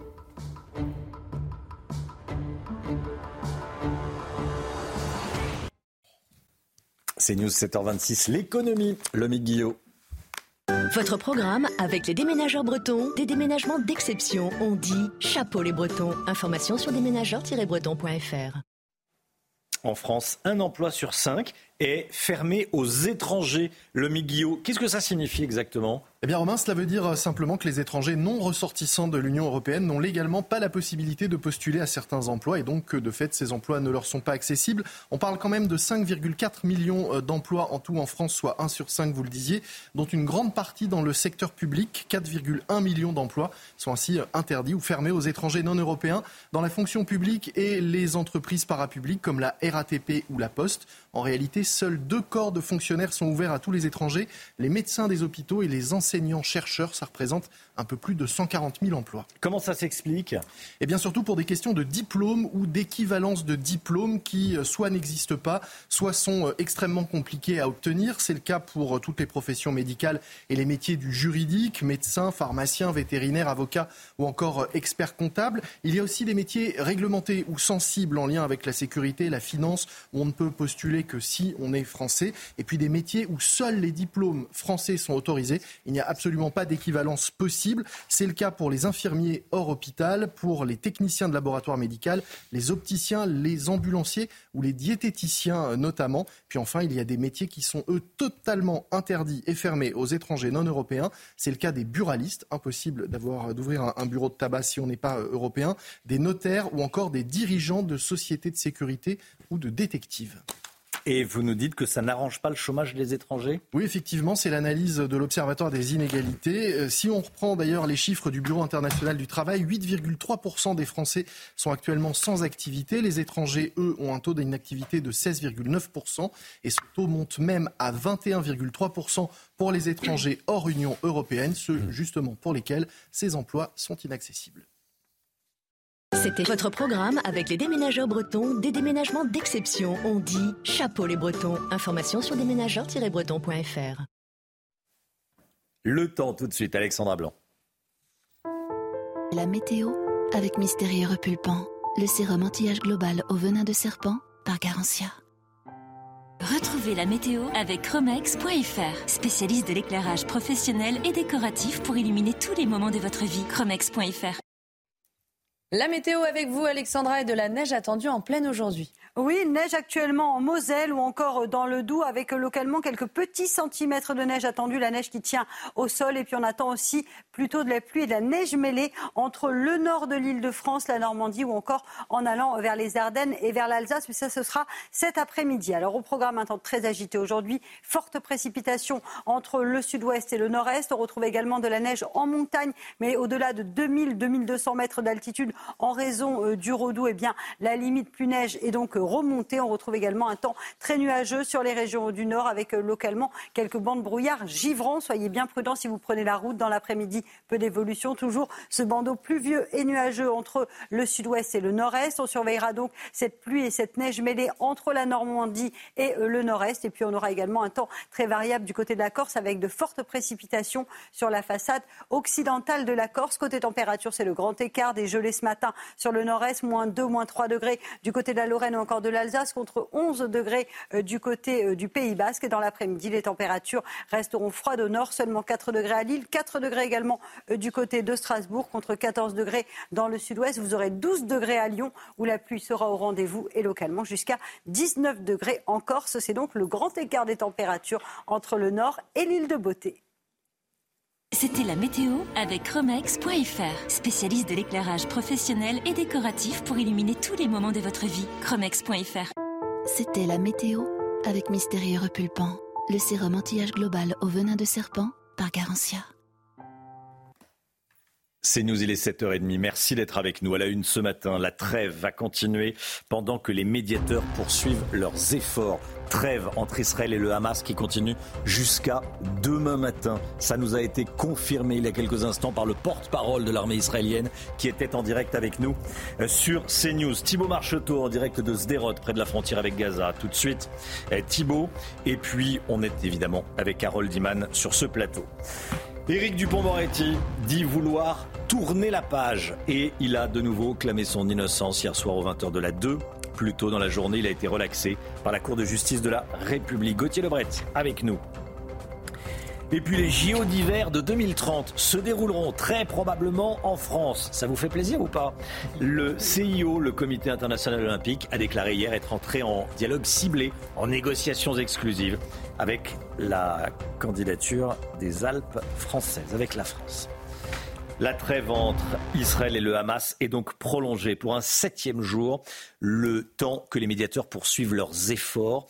C'est ce que dit l'armée israélienne ce matin, information confirmée par le Qatar. Selon les termes de l'accord, cette trêve devait prendre fin à 6 heures. C'est repoussé donc de, de 24 heures dans la foulée. Israël a dit avoir reçu une nouvelle liste d'otages qui doivent être libérés aujourd'hui, Chana. Et on rejoint tout de suite notre envoyé spécial à Sderot en Israël, Thibault Marcheteau. Thibault, euh, vous êtes juste à côté de la frontière avec la bande de Gaza. Qu'est-ce que vous voyez? Eh bien écoutez, Chana, j'allais vous dire que tout était très calme depuis euh, ce matin, 7 euh, heures ici en Israël, où euh, cette trêve arrivait à son terme. Eh bien, je viens entendre, il y a, je viens d'entendre il y a quelques minutes seulement des tirs au sol à l'arme automatique, des tirs pour l'instant qui sont encore très légers, qui sont très rares également, ainsi que une explosion. On a vu ce panache de fumée qui s'est vite dissipé dans, dans, dans, les airs de cette bande de Gaza, notamment dans le nord de la bande de Gaza. Cette trêve, vous le voyez donc, elle est très elle est très sensible. Euh, tout peut évoluer très vite. Euh, ce matin, euh, cet accord, il est arrivé dix minutes seulement avant la fin officielle de cette trêve. Il y a également le gouvernement israélien qui vient de communiquer sur cette liste qui a été reçue par le Hamas. Cette liste de dix otages qui vont être libérés, notamment des femmes et des enfants. Les familles sont d'ailleurs en train d'être prévenues par le gouvernement israélien. Merci beaucoup Thibault Marcheteau en direct de Sderot. Restez bien connectés avec nous. Le colonel Olivier Rafovitz était avec nous il y a quelques instants en direct, porte-parole de l'armée israélienne. Harold Iman, il nous a donné une information notamment sur des accrochages qui existent entre le Hamas et, Israël dans la, dans la bande de Gaza. Oui, que le Hamas essaye de faire des choses qui sont un peu interdites par l'accord de trêve et donc les deux engagent le feu. Euh, ce n'est pas dit que l'inverse n'existe pas non plus. C'est-à-dire que depuis le début de, ces trêves, l'on se bat, mais à très bas bruit et à, très faible dose à l'intérieur de la bande de Gaza. Mais vous pouvez toujours prendre une balle si vous êtes un soldat euh, de l'armée israélienne dans Gaza. Vous pouvez tomber sur une embuscade à tout instant. Il ne faut pas croire que c'est la paix qui est revenue sur euh, ce territoire. Voilà, le colonel Rafovitz qui a également, euh, qui nous a donné un, bilan de l'attentat ce matin à l'entrée de Jérusalem. Deux terroristes ont tiré à l'arme à feu sur des personnes qui attendaient un bus, Chana. Hein. Et une jeune femme de 16 ans a été assassinée. Six autres personnes ont été blessées, certaines gravement, et les assaillants ont été neutralisés. Écoutez ce qu'a dit exactement le colonel Rafovitz. Il y a deux terroristes qui ont tiré à l'arme à feu euh, contre des gens qui attendaient dans une station de bus. Il y a une jeune fille de 16 ans qui a été assassinée. Il y a sept blessés, dont cinq dans un état très grave. Et les deux terroristes qui ont tiré l'arme automatique, semble-t-il, euh, M16, ont été éliminés. Un attentat très grave ce matin, donc à Jérusalem. Voilà, attentat qui a donc fait euh, un mort, une, jeune femme de, 16 ans, vous nous disiez, euh, Chana. Le soulagement des familles d'otages libérés. Hier soir, après plus de 50 jours de, de, captivité, 16 personnes ont enfin pu retrouver leurs proches en échange de 30 prisonniers palestiniens. Parmi elles, Gali, 13 ans. Elle avait été enlevée par le Hamas le 7 octobre au kibbutz de Berry. Son frère, son grand frère, Lior, 16 ans, lui, a été assassiné ce jour-là. Le récit est signé Célia Gruyère. Des larmes, des embrassades et un soulagement indescriptible. Hier soir, le Hamas a remis aux autorités israéliennes 16 otages. Parmi eux, Gali, cette jeune fille de 13 ans, qui a été capturée par le Hamas alors qu'elle tentait de fuir de son domicile du kibbutz Berry. Sa grand-mère décrit son soulagement de retrouver sa petite fille. Je dois réapprendre à respirer parce que je ne me souviens vraiment pas comment faire. J'ai appelé une amie au moment où Gali est descendue et je lui ai dit que je ne me souvenais pas comment respirer. Pour d'autres, malgré le bonheur partagé avec les autres familles, l'attente se poursuit. J'en suis très heureux. Et pourtant, ma mère est là-bas. Donc c'est aussi triste pour moi car elle était censée être libérée. Le gouvernement israélien a annoncé avoir reçu une nouvelle liste d'otages devant être libérés dans la journée, après la prolongation in extremis de la trêve ce matin. Et puis l'inquiétude autour du sort du petit Kfir Bibas, le nourrisson israélien de 10 mois, qui a été enlevé le, 7 octobre dernier par le Hamas. Harold Iman, Kfir, c'est un, c'est un symbole, symbole euh, l'un des symboles de la, de la cruauté du, du Hamas, l'un des symboles. Le Hamas qui dit qu'il est mort, tué par, des terroristes, euh, par les terroristes palestiniens. Qu'est-ce qu'on sait? Alors, euh, le Hamas dit qu'il est mort dans un bombardement de l'armée israélienne, mais il avait auparavant dit qu'il avait remis les, membres de la famille Bibas au FPLP. Donc on ne sait pas du tout cette autre euh, milice terroriste qui est d'obédience marxiste-léniniste. Donc euh, on ne sait pas du tout où il se trouve. Et donc en Israël, on est très braqué par cette histoire. On se dit, mais le Hamas joue à quoi en lâchant des signaux de ce type? C'est de la torture psychologique, cynique à grande échelle. Et c'est là où on en est parce qu'on n'a pas encore de preuve du décès de euh, ces euh, trois personnes de la famille euh, Bibas. Et le jour où la Croix-Rouge pourra enfin voir de ses yeux n'est pas encore arrivé. Donc on pourrait être dans une espèce de manipulation, mais ça s'annonce plutôt négatif quand même. On n'a pas encore eu jusqu'à ce jour des gens déclarés morts par la direction du Hamas qui tout à coup euh, apparaissent devant les caméras. Merci beaucoup, Harold. Le soulagement pour Éric Dupont-Moretti. Après trois ans de procédure, le garde des Sceaux a été relaxé dans son procès pour soupçon de prise illégale d'intérêt devant la Cour de justice de la, République. Il était hier soir sur la 2. Il veut tourner la page à présent.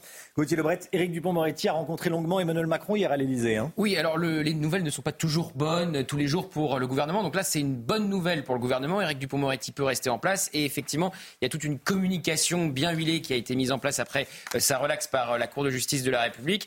Aussitôt relaxé, aussitôt à l'Élysée pour rencontrer Emmanuel Macron. Et Soisic de la Moissonnière, photographe officiel euh, du chef de l'État, a publié sur son compte Instagram ces photos de rencontres entre le garde des Sceaux et Emmanuel Macron. Vous voyez la poignée de main entre les deux hommes. Effectivement, ils sont restés assez longtemps euh, ensemble pour évoquer, euh, a dit euh, Éric Dupond-Moretti hier au journal de 20h de France 2, les réformes à venir qui concernent la chancellerie et son ministère. Elisabeth Borne a aussitôt réagi après la relaxe du garde des Sceaux, disant qu'il pouvait continuer sa tâche, hein, qu'il n'allait évidemment pas démissionner.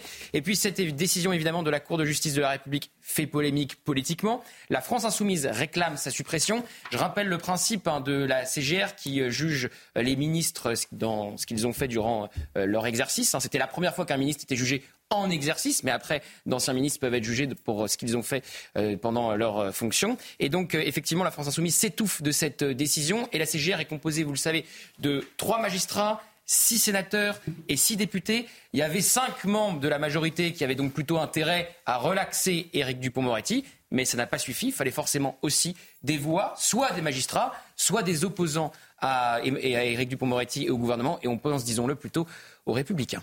Merci beaucoup Gauthier. Au Mans, trois responsables d'une prétendue école de commerce privée ont été mis en examen. Pourquoi? Bah Parce que l'établissement dissimulait en fait une escroquerie pour aider au séjour d'étudiants étrangers. Oui, en fait, ces euh, pseudo-étudiants devaient payer des frais d'inscription allant jusqu'à 13 000 euros euh, par an. En échange, l'établissement leur fournissait euh, de faux documents qui leur permettaient de rester sur le territoire français. Reportage de Jean-Michel Decaze et Michael Chailloux. Les salles de cours sont installées dans une zone industrielle de la banlieue du Mans. On est loin de la belle image véhiculée par les réseaux sociaux de l'école. Les salariés des entreprises voisines avaient de sérieux doutes sur la réalité de l'enseignement. Rares étaient les étudiants présents. Ça ressemblait pas du tout à une école de formation. Pour moi, ça s'apparentait plus à, de, la bien, enfin, de la bienfaisance ou du, maquillage de formation de CPF ou des, choses comme ça, je pense. D'après ce qu'on pouvait voir euh, par, les fenêtres ou autres, euh, ça pouvait assimiler à du squat de temps en temps. Il y avait un petit peu effectivement euh, du passage assez euh, régulièrement à hauteur peut-être d'une dizaine d'étudiants qui effectivement étaient notamment d'origine euh, étrangère. Selon le parquet, les gérants de l'école sous couvert de frais d'inscription vendaient de faux documents permettant à des étudiants étrangers essentiellement venus du Bénin d'entrer ou de se maintenir en France. L'école créée en 2018 aurait touché des financements publics au titre de l'aide à la formation en alternance. Trois responsables ont été arrêtés, un Français et deux Béninois. Voilà, l'histoire de cette fausse école, je sais que ça vous fait réagir euh, chez vous. 8h20, restez bien sur CNews, beaucoup d'informations. On va décortiquer avec vous, Georges Fenech, notre sondage c'est ça pour CNews. Qu'est-ce qu'on apprend dans ce sondage 51% des Français ne font pas confiance à la justice. Comment est-ce possible? Comment ça s'explique? Qu'est-ce qu'il faut faire? Est-ce qu'il y a des juges partisans? Tiens, est-ce qu'il y a des juges de gauche? Est-ce qu'il y a des juges peut-être de droite aussi? Tiens, euh, on va en parler avec, avec Georges Fenech dans, un instant, juste après la pub. Et puis, et puis, euh, le mythe Guillot. L'économie, combien nous coûtent nos anciens présidents de la République? Combien nous coûtent nos anciens premiers ministres? C'est dans un instant, à tout de suite. 8 h moins le quart, écoutez bien, plus d'un Français sur deux dit ne pas avoir confiance en la justice. C'est donc le résultat de notre sondage CSA pour CNews. Faites-vous confiance à la justice française? Non. 51%, euh, oui, 49%. Bon, moitié-moitié, mais 51%, euh, c'est beaucoup. Georges Fenech avec nous. Comment vous l'expliquez, cette situation déjà, et est-ce qu'elle vous inquiète? Bah, si vous voulez, il y a évidemment une inquiétude des Français déjà par rapport à une institution qui ne répond pas dans les délais, raisonnable. On est souvent condamné d'ailleurs hein, par la Cour européenne des droits de l'homme. Je parle à tout ce qui est aussi matière civile, affaires familiales, euh, garde d'enfants, euh, toutes ces questions qui représentent euh, un intérêt majeur pour les familles qui doivent attendre des mois, des années pour obtenir une décision, ce qui est vrai aussi au prud'homme. On pense évidemment aux salariés. Donc tout cela, évidemment, les Français le ressentent durement. Et puis, il y a toute la justice pénale avec l'absence véritable de réponse pénale pour un certain nombre d'infractions. On pense notamment au trafic de stupéfiants, au refus d'obtempérer. Les Français sentent bien qu'il y a, la police le dit elle-même, qu'il n'y a pas de réponse pénale suffisante. Donc, ils ont le sentiment, à juste titre, de n'être plus en sécurité en raison de cette défaillance de l'institution judiciaire qui s'explique aussi sans doute par une forme idéologique au sein de la magistrature. Vous avez cité, Romain, tout à l'heure, le mur des cons. Les Français ont été choqués. Tout le monde s'en souvient. Choqués. Choqués de voir des pères de famille faut, faut le rappeler. victimes. Euh, euh, local syndical d'un syndicat de la du syndicat de la magistrature, le SM, classé à l'extrême gauche. Ils avaient mis des photos. Il y avait le mur des cons, donc en fait avec des cons en dessous. Les cons, c'était euh, des élus, c'était le père d'une jeune femme qui avait été violée dans un train, donc le père d'une victime. C'est le colonel Schmitt, le colonel Schmitt avait été victime, et l'autre, c'était Jean-Pierre Escarfaille, dont la fille âgée de 20 ans, Pascal, a été la première victime de Guy Georges. Et ces deux pères de famille se sont retrouvés épinglés comme étant des cons. Pourquoi? Parce qu'ils avaient créé des associations pour mieux lutter contre les tueurs en série. Donc comment voulez-vous ensuite avoir même de l'estime, je dirais, pour ces magistrats? Ça fait énormément de mal à la magistrature. Mais évidemment, c'est le vrai sujet, il est là. Est-ce que certains juges sont politisés et euh, rendre la justice euh, au nom euh, des Français, du peuple français, mais aussi de leur idéologie. Mais ils le disent depuis 40 ans, le fameux soyez par mm. Soyez les défenseurs naturels du voleur contre la police. Ils le disent, faisons rentrer dans le prétoire le débat politique. Ils le disent, les juges ne peuvent pas être neutres. Il faut forcément choisir un camp. On les voit manifester dans la rue avec ceux qui scandent les violences policières. On les voit au fait de l'UMA, donc c'est pas neutre tout mmh. cela, voyez-vous. Donc je pense qu'effectivement, il y aurait sans doute une très très grande réforme pour retrouver la confiance en la justice, c'est de la dépolitiser. Merci beaucoup, Georges Fenech. Le point faux avant l'écho avec euh, Chanel Lousteau. La trêve entre Israël et le Hamas est prolongée pour un septième jour, le temps que les médiateurs poursuivent leurs efforts. C'est ce qu'a dit l'armée israélienne ce matin. Information euh, confirmée par le Qatar. Selon les termes de l'accord, cette trêve devait prendre fin à 6 heures et dans la foulée, Israël a dit avoir reçu une nouvelle liste d'otages qui doivent être libérés aujourd'hui. Et puis cet attentat ce matin à l'entrée de Jérusalem, deux terroristes ont tiré à l'arme à feu sur des personnes qui attendaient un bus. Information confirmée par le colonel Olivier Rafovitz, porte-parole de Tsahal sur notre antenne euh, tout à l'heure à 7h10. Une jeune femme de 16 ans a été assassinée. Huit autres personnes ont été blessées, cinq grièvement. Les assaillants ont quant à eux été neutralisés. Programme avec les déménageurs bretons, des déménagements d'exception. On dit chapeau les bretons. Information sur déménageurs-bretons.fr.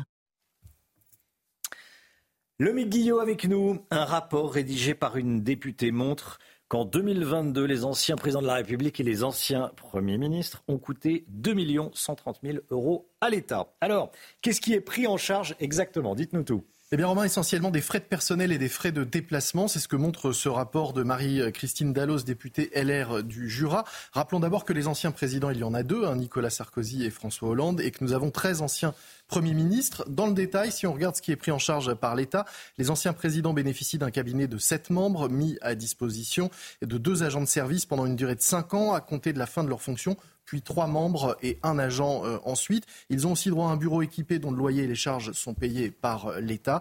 L'État prend aussi en charge une voiture avec chauffeur et leurs frais de réception et de déplacement uniquement si c'est en lien avec leur fonction d'ancien chef d'État. Combien ça coûte? Eh bien, pour les anciens présidents de la République, c'est 1,15 million d'euros en 2022, 544 000 euros pour Nicolas Sarkozy, un peu plus de 600 000 euros pour François Hollande. Vous voyez euh, le, détail euh, des sommes euh, qui s'affichent. En plus de cette somme, il faut ajouter les dépenses de sécurité qui, elles, sont payées par le ministère de l'Intérieur, alors que les autres dépenses sont sur le budget de, Matignon. Les dépenses de sécurité, c'est 2,5 millions d'euros par an pour les deux anciens présidents. Ça semble absolument normal. Et puis on peut ajouter à cela la retraite perçue par un ancien président de la République, c'est environ 6 000 euros bruts par mois. Pour les anciens premiers ministres, ça donne quoi? Eh bien, eux, ils ont droit à la prise en charge de leurs frais automobiles et de deux, de deux collaborateurs, un seul s'ils ont plus de 67 ans. Sur les 13 anciens premiers ministres, 11 bénéficient d'une prise en charge financière. En effet, Laurent Fabius et Édouard Philippe ne coûtent rien car ils ont, eux, euh, des fonctions qui leur permettent d'avoir des collaborateurs et un véhicule. Euh, on rappelle que Laurent Fabius est président du Conseil constitutionnel et Édouard Philippe, maire du Havre. Pour les autres, les hommes, les autres, les sommes vont, vous le voyez, d'un peu plus de 140 000 euros pour Lionel Jospin à 7 849 euros pour Jean Castex, qui, euh, lui, se fait rembourser uniquement les frais qui concernent une Peugeot 3008. Oui, le président de la RATP ne prend pas que le métro. Côté dépenses, c'est Dominique de Villepin qui dépense le plus en voiture, avec un peu plus de 25 000 euros de frais euh, par an. Et Lionel Jospin, lui, dépense le plus pour le personnel, 143 000 euros pour deux collaborateurs, charges comprises. Rappelons enfin que les premiers ministres ne touchent pas de retraite, seulement une prime lorsqu'ils quittent Matignon, 45 000 euros, quelle que soit la durée de leur euh, présence à Matignon. C'était votre programme avec les déménageurs bretons, des déménagements d'exception. On dit chapeau les bretons. Information sur déménageurs-bretons.fr. Bonjour Castex, c'est celui qui coûte le moins cher. Oui. 7500 euros, c'est gérable hein, pour les comptes de, l'État. Il n'y avait qu'une seule femme hein, pour les anciens premiers ministres. Edith Cresson. Un jour, il y aura, un jour, il y en aura deux. Oui, voilà. Plus vite qu'on ne pense, peut-être. Pardon? Plus vite qu'on ne pense, peut-être. Chaque fois que ça tangue un petit peu, on dit ah rumeur de remaniement. Oui, c'est vrai qu'elle a. C'est aussi quand les journalistes n'ont pas grand-chose à raconter, il y a rumeur de remaniement. D'accord. Merci pour. Euh, Allez, la pub. 7h52. Merci beaucoup, le ministre. C'est toujours savoureux de savoir combien coûtent nos, euh, nos élus. Mais c'est ce qu'on dit à chaque fois. Hein. C'est, c'est, la démocratie a un coût. Donc voilà, c'est, c'est, normal de protéger un ancien Premier ministre, un ancien président. Ça prend, ils prennent des décisions très importantes pour le pays. Un ancien euh, ministre de l'Intérieur également. 7h52, la politique dans un instant avec Paul Sugy. Ça va, Paul? Oui, ça va. Bon. Les JO 2024. La France est déjà médaille d'or des galères. On en parle dans un instant avec le Paul Sujet. À tout de suite. La politique avec vous, Paul Sugy, le préfet de police de Paris, Laurent Nunez, a dévoilé le plan de circulation dans la capitale pendant les JO et ça va sacrément compliquer la vie des Parisiens pendant l'été. Oui, la Marseillaise peut déjà retentir. La France est sur le podium, sur le podium euh, de la médaille d'or des galères. Ce qui devait être une grande fête devient de plus en plus un immense cauchemar, au moins pour les Franciliens, les Parisiens. Euh, et en matière de circulation, on était déjà inquiet. Clément Beau nous avait promis que ça serait hardcore. Alors je ne sais pas si le fait de parler comme un adolescent de 15 ans va permettre d'atténuer les effets de cette annonce, mais effectivement, on n'est pas déçu. Et le mot est presque faible. Le principe annoncé par Laurent Nunez, c'est qu'aux abords de tous les endroits où auront lieu des épreuves des Jeux Olympiques, la circulation automobile sera interdite avec quelques exceptions. Et puis, bah, pour la cérémonie d'ouverture, qui sera, comme on le sait, sur la Seine, la Seine qui traverse tout le centre de Paris, eh bien, cette interdiction de circulation, qui d'ailleurs vaudra aussi pour les piétons qui n'ont rien à faire là, sera étendue à tout le centre-ville pendant plusieurs jours avant la cérémonie du 26 juillet. Donc là, pour faire respecter ce principe-là, euh, et comme dirait un ancien maire de notre belle capitale olympique, j'ai cité euh, Jacques Chirac, eh bien, les emmerdes, ça vole en escadrille. Et donc, on va créer une usine à gaz pour gérer les exceptions et les exceptions des exceptions. à toutes ces interdictions de circulation. Donc si vous habitez près de la Seine, si vous voulez aller au restaurant près de la Seine, c'est vrai que c'est quand même des endroits où on aime bien sortir le soir, ou si au dernier moment votre petite amie vous donne un rendez-vous galant chez elle et qu'elle habite elle-même près de la Seine, aucune spontanéité possible, tout doit se faire sur une plateforme d'inscription où vous mettez votre nom, c'est un peu le retour de l'auto-attestation pour dire qu'on a bel et bien quelque chose à faire là. Et alors ça vous rappelle quelque chose, ces auto-attestations? Eh ben oui, et pour ne pas être dépaysé, c'est le grand retour du QR code sur, les smartphones. Il est de nouveau là, trois ans après, il vous manquait. Pour que vous soyez donc pas dépaysé, il faudra faire scanner ces QR codes au point de contrôle pour justifier qu'on a bien quelque chose à y faire. En clair, Paris va être mis sous cloche le temps des, Jeux Olympiques. Oui, au nom de l'indiscutable objectif de sécuriser les Jeux Olympiques. On peut rien dire, c'est la hmm. sécurité. Et qui voudrait qu'il y ait des, des risques en matière de sécurité? Eh bien, la puissance publique s'apprête de nouveau à se servir de tous les outils que la modernité technologique et que le consentement démocratique ont laissés entre ses mains. On avait eu la bureaucratie sanitaire avec toutes les tracasseries que l'on sait. Voici la bureaucratie olympique, justifiée au nom de la fête. Il y a trois ans, Olivier Véran avait promis euh, solennellement que le pass sanitaire ne durerait que 15 jours, que jamais, au grand jamais, il faudrait faire scanner un QR code euh, toute la vie pour pouvoir dîner au restaurant. Eh bien, pourtant, on y est. Et ceux qui euh, l'annonçaient déjà, eh bien, étaient taxés de complotistes. Les Jeux Olympiques, ça devrait être une fête, mais on comprend désormais que la fête va se faire sans nous, en tous les cas sans les Parisiens, sans les Franciliens. Paris sera le décor de carton-pâte aseptisé d'une cérémonie pour les besoins de laquelle on va éloigner les Parisiens. On va même jusqu'à dégager tous les éléments de folklore, les bouquinistes de Paris. Vous savez, les Grecs se demandent si euh, le navire du Lys est toujours le navire du Lys quand on en a changé toutes les pièces. Est-ce que Paris sera encore Paris cet été? Rien n'est moins sûr. Merci beaucoup, Paul Sugy. Euh, bon, on se réjouit ou pas des JO de 2024 J'ai l'impression que tout le monde ronchonne, mais, il faut, se barrer, oui. Moi, je trouve que c'est une bonne nouvelle quand même qu'on puisse organiser les JO. Alors, ça va être compliqué, effectivement. Mais... Faire, oui. On va adorer le regarder à la télé. Voilà. on va peut-être adorer le, regarder à la, télévision. Georges. On pourra venir sur CNews quand même. Ah bah oui, bah oui, évidemment qu'on il faudra venir. ici, il faudra venir avec un, un, lit de camp pour dormir ici le soir pour être sûr d'être là le lendemain matin. un peu compliqué. Bon, ça va pas changer, moi. Voilà. mais c'est bien à la française. Hein. C'est-à-dire qu'on parle des interdictions, il sera interdit de circuler dans cette zone, mais on Immédiatement après, on parle des exceptions. Et alors là, la liste est longue. Voilà, il y aura des interdictions et énormément d'exceptions. Tout calculer, tout gérer, tout organiser. L'État va être partout et ça lui donne une certaine jouissance parfois. 8h10, merci Paul. Soyez là, 8h10. Robert Ménard sera l'invité de Sonia Mabrouk pour la grande interview. Le temps, tout de suite, Alexandra Blanc. La météo avec Mystérieux Repulpant, le sérum anti-âge global au venin de serpent par Garantia. Retrouvez la météo avec Chromex.fr, spécialiste de l'éclairage professionnel et décoratif pour illuminer tous les moments de votre vie. Chromex.fr.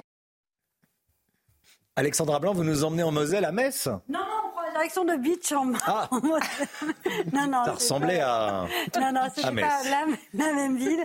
Avec euh, donc le retour de la neige en Moselle. Localement, euh, quelques flocons ce matin. On remercie nos téléspectateurs qui ont été nombreux à nous envoyer des vidéos. Donc localement, 3 à 4 cm de neige au sol en Moselle. Alors au programme aujourd'hui de la neige en pleine, on retrouve également de fortes précipitations entre le sud-ouest et le nord-est. On retrouve également un temps nuageux sur les régions du nord.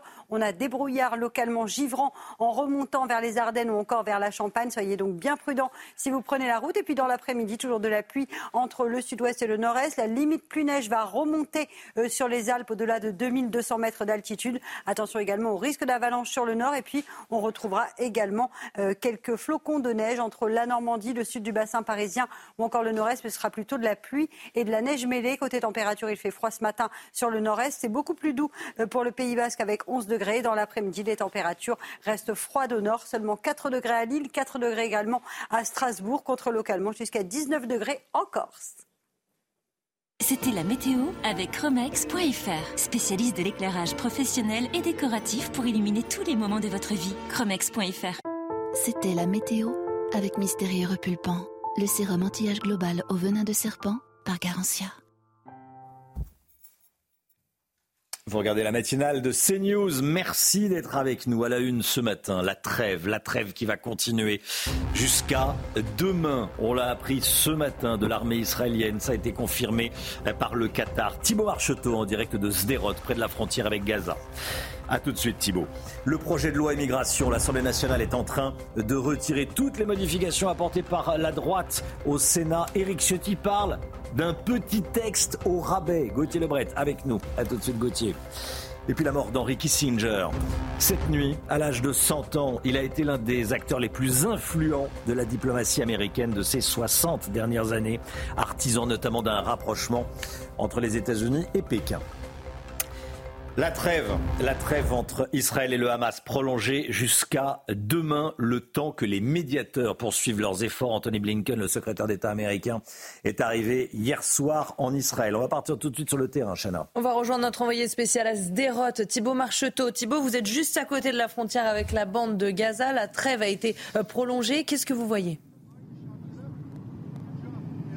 Eh bien écoutez, Chana, on peut entendre des tirs à l'arme automatique au sol, mais également l'aviation qui pour l'instant ne fait que survoler le nord de cette bande de Gaza. Donc cette trêve, cette trêve de 24 heures, elle est très fragile. également avec les événements qui sont arrivés ce matin à euh, Jérusalem et donc cette attaque qui a fait pour l'instant euh, deux morts. Donc vous, vous, pouvez vous rendre compte que cette trêve, elle est particulièrement euh, fragile pendant ce temps. Et c'est d'ailleurs la raison de cette trêve. La diplomatie internationale va essayer de s'employer notamment euh, tous ces médiateurs internationaux qui œuvrent depuis le début pour euh, des accords euh, entre Israël et le Hamas, avec notamment le Qatar, l'Égypte, mais particulièrement les États-Unis, puisque Anthony Blinken, le secrétaire d'État américain, est arrivé cette nuit en Israël pour essayer de trouver un nouvel accord et donc de libérer encore plus d'otages, alors qu'on apprend que Israël a reçu une liste d'otages, notamment des femmes et des enfants qui vont être libérés ce soir. Les familles ont été averties par le gouvernement israélien. Merci beaucoup Thibault.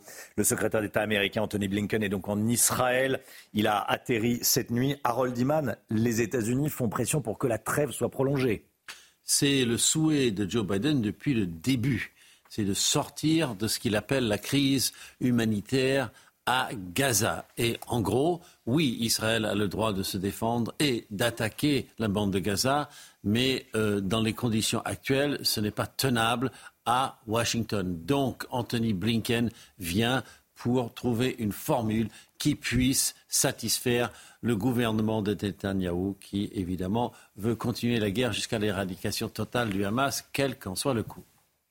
Merci beaucoup, Harold Iman. Euh, la mort du diplomate le plus influent de ces 60 dernières années, euh, Henry Kissinger, décédé à l'âge de 100 ans. Il avait fui l'Allemagne nazie pour s'installer aux, États-Unis, Chana. Il est à la manœuvre pour permettre le rapprochement dans les années 70 entre la Chine et les États-Unis. Il a également joué un rôle dans l'installation au pouvoir d'Augusto Pinochet au Chili en 73. Voilà, et rapprochement avec, euh, avec la Chine, on le voit avec, euh, on l'a vu avec Mao. Le projet de loi immigration en commission des lois à l'Assemblée nationale, les députés euh, continuent de détricoter ce qu'ont fait les sénateurs, les républicains. Ils suppriment. Ils suppriment ou ils rajoutent, euh, effectivement. Ils ont supprimé les quotas d'immigration voulus par les sénateurs LR, des règles plus strictes pour le regroupement familial et ils ont rajouté l'aide médicale d'État que les sénateurs avaient supprimée pour une aide médicale d'urgence. Et c'est sans doute pas la fin, parce que ce qui fait le plus débat entre la majorité, du moins l'aile gauche, et les républicains, c'est la régularisation des travailleurs sans papier dans les métiers en tension, supprimée par les sénateurs et très prochainement, à mon avis, rétablie par les députés. Merci beaucoup Gauthier. 8h05, ce projet de loi immigration. Euh, Sonia Mabrouk, on parlera forcément avec Robert Ménard, le maire de Béziers, qui est l'invité de la grande interview de Sonia Mabrouk sur CNews et sur Europe 1. Voilà, Robert Ménard, le maire de, Béziers. Il sera question du projet de loi immigration. Il sera question de Crépole également. Soyez là à 8h30. On sera avec Frédéric Ploquin, qui est journaliste, l'un des plus grands spécialistes des, euh, des réseaux criminels et des voyous de cité. Appelons ça comme ça. Appelons-les comme ça. 8h30. Restez bien sur CNews. À tout de suite. C'est News, il est 8h12. Bienvenue à tous. Merci d'être avec nous. Tout de suite, c'est la grande interview. Sonia Mabrouk reçoit Robert Ménard, le maire de Béziers, sur CNews et sur Europe 1. Et place donc à la grande interview sur CNews et Europe 1. Bonjour à vous, Robert Ménard. Bonjour. Et bienvenue. Merci d'être avec nous. Vous êtes le maire de euh, Béziers. Robert Ménard, d'abord, le projet de loi immigration qui a été durci au Sénat est en train d'être détricoté à l'Assemblée nationale par les députés de la Commission euh, des lois. Rétablissement de l'AME, suppression du délit de séjour irrégulier. Bref, que va-t-il rester du texte des sénateurs selon vous? Manifestement, pas grand-chose. Mais je suis abasourdi devant cette attitude. Je ne comprends pas. Je comprends pas que, au-delà des, ou alors ce ne sont que des postures politiques. Il faut, il faut emmerder les républicains. Donc on, on vote, on, on, revient, on détricote tout ce qu'a fait, tout ce qu'ont fait les républicains au Sénat. Ou sinon, quand même, il y a des choses de bon sens. Enfin, attendez, euh, l'AME, Personne ne dit qu'il faut la supprimer. Personne ne dit euh, si une femme est enceinte sur le bord du trottoir et est en situation irrégulière, on ne va pas l'amener dans une maternité. Personne ne dit ça. C'est c'est une c'est mentir que de dire ça. On transforme en aide en une aide médicale d'urgence. Par exemple, euh, sur un certain nombre de cas, euh, vous le savez peut-être pas, mais vous savez, se refaire le nez ou les oreilles, mmh. c'est dans l'AME. Honnêtement, qu'est-ce que ça vient Il faut c'est un panier de soins qui est trop large. Qui est trop large.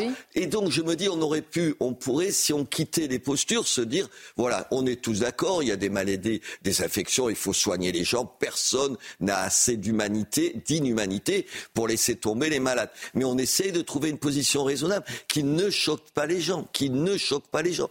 Et surtout, on pourrait prendre un certain nombre d'autres mesures. Chaque fois, tu te dis, on pourrait, si on était raisonnable, et si on se souciait de ce pays, et surtout, madame, si on se souciait d'apaiser le climat, d'apaiser le climat entre les gens qui sont pro-immigration sans mesure et ceux qui, font de ça un cheval de bataille au, quitte à ne plus accepter des choses raisonnables. Je dire, on aurait pu faire ça. Non, si là, on se souciait du pays, euh, Robert Ménard. Mais alors, pardonnez-moi, posture politique, dites-vous, donc, de ces députés de la majorité, c'est plutôt l'aile gauche. Et du côté des LR, Éric Ciotti dénonce un petit texte au rabais. Les LR pointent en même temps macronien et vont s'opposer à un texte, justement, qu'ils jugent euh, dégradé. Qu'est-ce que vous dites, vous? Vaut mieux quand même un petit texte que rien du tout? Oui, moi, je ne suis pas dans cette logique-là. Je pense que si un texte apporte un certain nombre de choses, et il l'apportera, parce qu'il y a sur un certain nombre de points, il y aura des progrès. Ça le, moi, je le voterai. Je ne suis même pas d'accord avec ma femme, pour vous dire là-dessus, qui est députée,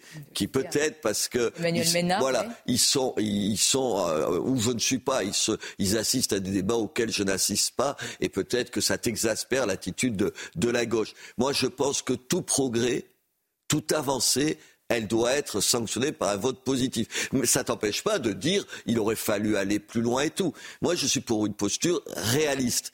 Euh, maintenant, manifestement, je ne parle même pas dans, la droite de la droite, euh, on n'en est même pas plus, là, mais je pense qu'on en est arrivé à, de telles oppositions, vous avez compris, à, de tels combats. On, on quitte le terrain, peut-être que c'est les maires, on a cette approche-là, on quitte le terrain de la réalité. Moi, tout ce qui m'aidera tout ce qui m'aidera en tant que maire pour régler un certain nombre de problèmes, j'applaudirai. Mais eh évidemment, je regretterai d'autres choses. Et en plus, tout cela, Robert Ménard arrive au moment où on a encore les suites de, de Crépol et l'émotion est encore très vive après le meurtre de Thomas. D'abord sur ce qui s'est réellement passé avec un peu de recul. Quelle lecture vous vous en faites? Le RN dénonce une barbarie ordinaire qui impose sa loi. Et du côté de Reconquête, c'est autre chose. On dit que ce serait le révélateur d'une guerre ethnique. Il faut faire attention aux mots. Qui doit faire attention? Je parle de, reconquête, là. Je veux dire guerre ethnique, pourquoi pas guerre civile tant qu'ils y sont. Bah, c'est ce, qui est dit. Ouais, attendez, vous savez ce que c'est la guerre civile? Moi, pendant 25 ans, j'ai fait ça dans ma vie. En France, c'est pas une guerre civile qu'on s'inquiète de ce qui se passe. Reporters sans, un reporter sans frontières. Attendez, la guerre civile, c'est pas ça. D'abord, c'est la pire des horreurs. Je la souhaite à personne, à personne. D'abord, arrêtons parce qu'il y a quand même des gens qui disent ah s'il fallait en passer par une guerre civile pour régler les problèmes en France, non mais tu Jobard. T'es fou furieux. La guerre civile, c'est la pire des choses qui puissent arriver. Et puis c'est pas ça. Attendez, moi, euh, j'ai des quartiers difficiles dans ma ville. Il n'y a pas une guerre civile. Il y a 50, 100 petits connards dont on n'arrive pas à se débarrasser. Mais ça, c'est autre chose. Moi, je suis toujours abasourdi du fait qu'on n'y arrive pas. Je me dis, attendez, euh, parce que je pense à ça, parce que le quartier de la Monnaie, vous savez, euh, où... ressemble c'est le quartier de la Devèze À, la Devèze, c'est le même nombre d'habitants. Manifestement, c'est à peu près les mêmes choses. Et quand j'ai entendu, quand j'ai entendu euh, la maire, puisque c'est une dame, je trouve qu'elle a raison. C'est des quartiers où on a mis plein d'argent. Elle disait 150 millions, nous on a mis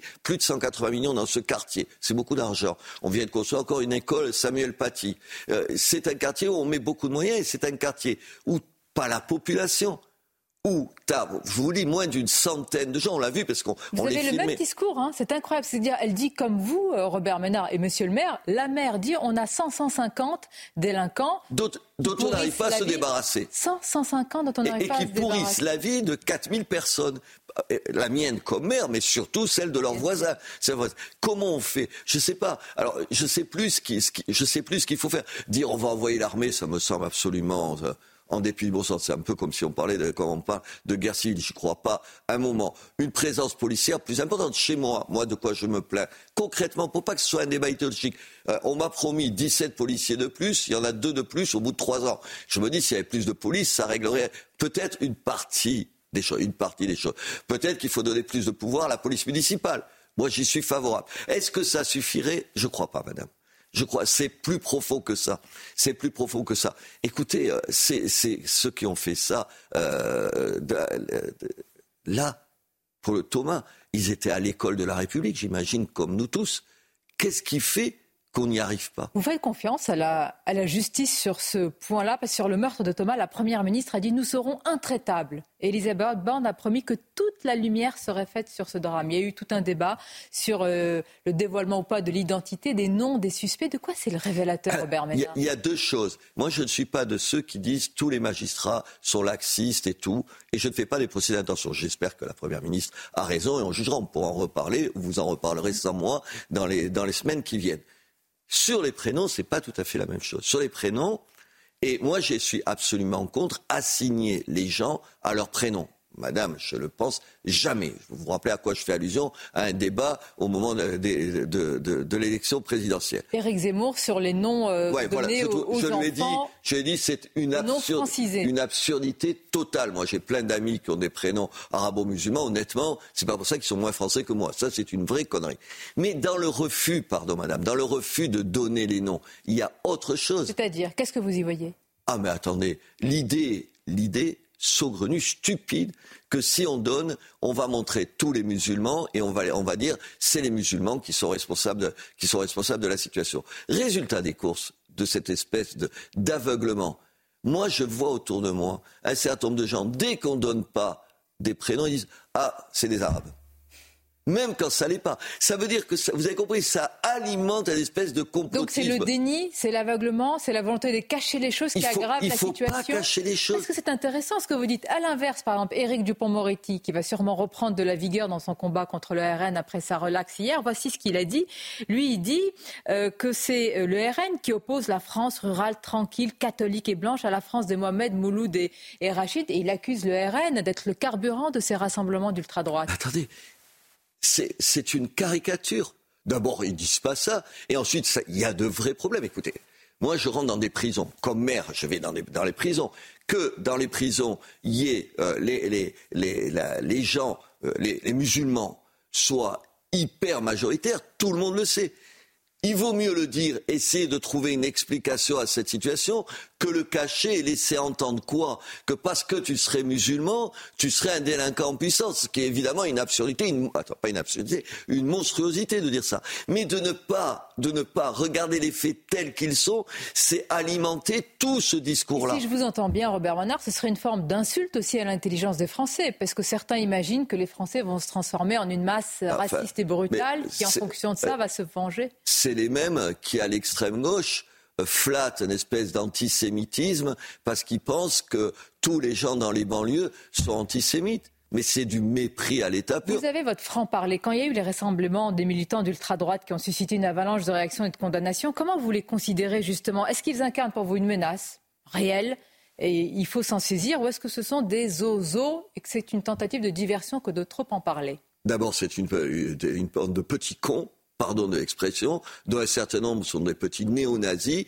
pardon, j'en connais un certain nombre, je sais d'où ça vient et tout, et qu'il n'y a pas le moins d'un doute, et que moi, je n'ai rien de commun avec ça, rien de commun avec ça. Si, euh, quand j'entends puisque vous faites allusion, c'est à Marion, euh, Maréchal. je pense à elle que vous faites, à, qui vous faites. Elle a dit des ozos. Voilà, des ozos, des ozos. Si c'est euh, pour diminuer leur responsabilité, il faut pas. Si évidemment, elle veut dire qu'il y a des gens à gauche qui sont trop contents de les avoir comme ça à la main pour, euh, pour comment dire, diminuer ce qui s'est passé, l'intensité de ce qui s'est passé autour de la mort de Thomas, elle a raison. Mais pourquoi on est obligé de choisir son camp Moi, je ne choisis pas mon camp entre les uns et les autres. Robert qu'on vous entend avec euh, intérêt, attention, à la fois sur Europe 1 et sur CNews ce matin, c'est que vous vous dites, je n'ai pas à choisir mon camp, mon fait de société mon fait divers en fonction de la lecture idéologique que j'en fais. Mais jamais. Mais c'est ce que vous constatez aujourd'hui Mais je le euh, dans- constate dans tout le temps. Je, je le constate tout le temps. Et peut-être que les maires, on est, comme on est forcé de donner des réponses au jour le jour, on rentre pas dans ces débats-là. Attendez, moi, je ne vais pas trouver des excuses. Je ne trouve aucune excuse, évidemment, à ceux qui ont tué le, le- le petit Thomas. Aucune. Et je dis, il faut dire qui ils sont, il faudra aller jusqu'au bout. Mais je ne vais pas trouver le quart d'un dixième d'excuses à un certain nombre de crétins patentés, qui plus est pour un certain nombre d'entre eux dangereux, qui profitent, eux, oui, profitent de cette situation pour essayer d'aller foutre à les souks dans un certain nombre de quartiers. Je ne prends pas en otage toute la population musulmane des quartiers difficiles. Je ne suis pas encore fou. Mais je, pour- mais vous pouvez tenir un discours idéologique aussi fou furieux quand vous n'êtes pas en responsabilité. Moi, je suis dans une ville, madame, je suis dans une ville où les deux tiers des enfants sont d'origine Vous avez l'air d'être en immigrée. colère ce matin. Mais je suis en colère à, à- à- à propos de ces gens qui ne font, qui font de la politique sur le dos des gens, de part et d'autre. Euh, euh, Monsieur Dupont-Moretti, je lui pardonne pas ces propos-là, parce qu'il est trop intelligent, trop cultivé, il a trop de talent, c'est un type brillantissime. Quel est son objectif alors Mais je dit sais pas. Je veux dire, on, on dirait qu'il s'est bloqué il y, a, il y a 50 ans, mais il voit pas qu'il y a plus de problèmes qu'il y a 50 ans. Qu'est-ce qu'il pense que c'est le discours d'SOS racisme Mais tout ça, c'est terminé. Aujourd'hui, l'immigration non contrôlée, elle pose un vrai problème en France. Elle pose un vrai problème. Qu'est-ce qu'il le, il le voit pas, ça saute pas aux yeux. Moi, je lui dis, je l'ai invité, je le connais, et je lui parle, et respectueusement. Il l'est également à mon égard. Je lui dis, venez dans mon quartier, vous allez essayer de me dire qu'il n'y a pas un problème. On a d'un côté un type qui nie euh, la, gravité de la situation et, de l'autre un certain nombre de gens qui auraient tendance à utiliser la gravité de cette situation pour une espèce de business politique. Pardon, moi la seule chose qui m'intéresse, c'est de régler les problèmes pour ma ville et pour mon pays. Et si je peux prendre de part et d'autre de bonnes idées, je n'hésite pas. Enfin, c'est un truc de bon sens. Régler les problèmes en les regardant en face. Euh, si l'attaque, si l'attaque de, de Crépol était motivée par un caractère euh, raciste, vous faites confiance au procureur et à la justice pour le reconnaître. À l'heure actuelle, 9 témoins sur 104 l'attestent, attestent de propos même pas racistes. C'est très grave. hein. On va planter euh, du blanc. Pour l'heure, ce n'est pas encore retenu comme euh, caractère, euh, en tous les cas comme motivation dans l'enquête, mais ça peut l'être. Vous faites confiance Attendez. sur ce point? Pour l'instant, le, le refus pendant près d'une semaine de donner les prénoms de peur d'alimenter tout ça m'incite pas à une grande confiance. J'espère, je ne connais pas le magistrat, je ne vais pas parler d'un dossier que je ne connais pas, mais enfin quand vous le dites, il y a neuf personnes qui parlent, oui, on va planter des blancs, si, écoutez, une seconde, juste le bon sens. Si les types avaient dit on va planter des noirs, est-ce que quelqu'un aurait hésité à dire que c'est un propos raciste? Personne. On aurait dit c'est scandaleux et tout. Qu'est-ce qu'il y a? Il y a des prudences. Alors qu'est-ce que c'est? C'est le tabou sur le racisme anti-blanc. Est-ce que c'est un phénomène en expansion? Ou est-ce que c'est un épiphénomène sur lequel certains mettent une loupe pour Robert Ménard? Je ne sais pas. Je ne sais pas pour une raison très très simple. C'est pas ça- documenté Ah, Ça pas doit l'être par le ministère de l'Intérieur, mais qui n'en fait pas état. En tout cas, moi, je l'ai pas vu. Moi, je vois les petits, les petits arrangements avec la vérité. Quand euh, euh, Monsieur Darmanin, que j'aime bien par ailleurs, donc ça se pose pas dans ces termes-là, explique, vous vous rappelez, après les émeutes de juillet, ah, mais il y a que 10% des, euh, d'étrangers. Pour mieux ne pas nous dire ce qu'on sait maintenant, qu'il y a 60% de, ces, petits voyous euh, qui étaient issus de l'immigration. Pourquoi ne pas le dire? Pourquoi s'arranger tout le temps? Pourquoi refuser les statistiques ethniques? Moi, je suis favorable à ça. Il y a 22 pays d'Europe où il y a des statistiques ethniques. Ici, on nous dit, il faut pas l'employer. Toujours pareil, c'est la même, la même, on déroule la même idée. Il faut pas montrer du doigt. Mais au moins, moi, je ne montre personne. Je veux juste savoir, savoir pour changer, pas savoir pour dénoncer, savoir pour, pour répondre à ça. Moi, je ne sais pas, quand vous me posez un certain nombre de questions, je ne sais pas comment on répond à ça. Mais c'est bien de le pas. dire honnêtement, c'est rare, je vous avoue, pour un je- responsable je- politique à ce micro qu'on nous dise je ne sais pas. Demander, demander à tout un tas de gens. Moi, oui, je pourrais toujours vous répondre à côté. N'en doute Euh, pas. oui, euh, je saurais, je saurais même le faire. Euh, non, je ne sais pas. Et aujourd'hui, connaître les choses. L'état de la France, c'est la seule, c'est le seul truc sur lequel on devrait pouvoir s'entendre. Ensuite, on n'est pas obligé d'avoir les mêmes réponses, on n'est pas tous obligés. Mais au moins, on aurait, on, aurait un point commun, on pourrait partir de quelque oui, chose. Sur l'antenne de CNews et d'Europe 1, nous recevons et nous faisons la, la part euh, belle au maire, la maire de Romans-sur-Isère, vous-même le, maire de Béziers. Pour conclure, il y a cette phrase, on lui rend aussi hommage à la mémoire de, Gérard Collomb, vivre euh, côte à côte et puis face à face. Qu'est-ce qui pourrait empêcher cela? Est-ce qu'on peut encore éviter ces deux France face à face? Ou est-ce que c'est déjà le cas? Dans certains quartiers de certaines villes, c'est le cas. Ça fait pas l'ombre d'un doute. C'est pas vrai que c'est partout en France. C'est quand même la même chose que vous savez sur la guerre civile tout à l'heure. On n'est pas en guerre civile, Dieu, Dieu merci. Est-ce que la situation s'aggrave? Moi, je le remarque. Il y a dix ans que je suis maire, dix ans, pas que non, peut-être pas forcément que ça s'aggrave chez moi, mais disant que, disant qu'on est incapable de répondre à ça. Vous savez, les types, ils te disent, ouais, vous devriez faire plus d'animation socio-culturelle, enfin des conneries. Tu vois, face à, ces gamins-là, je ne sais pas euh, comment, comment il faut y répondre.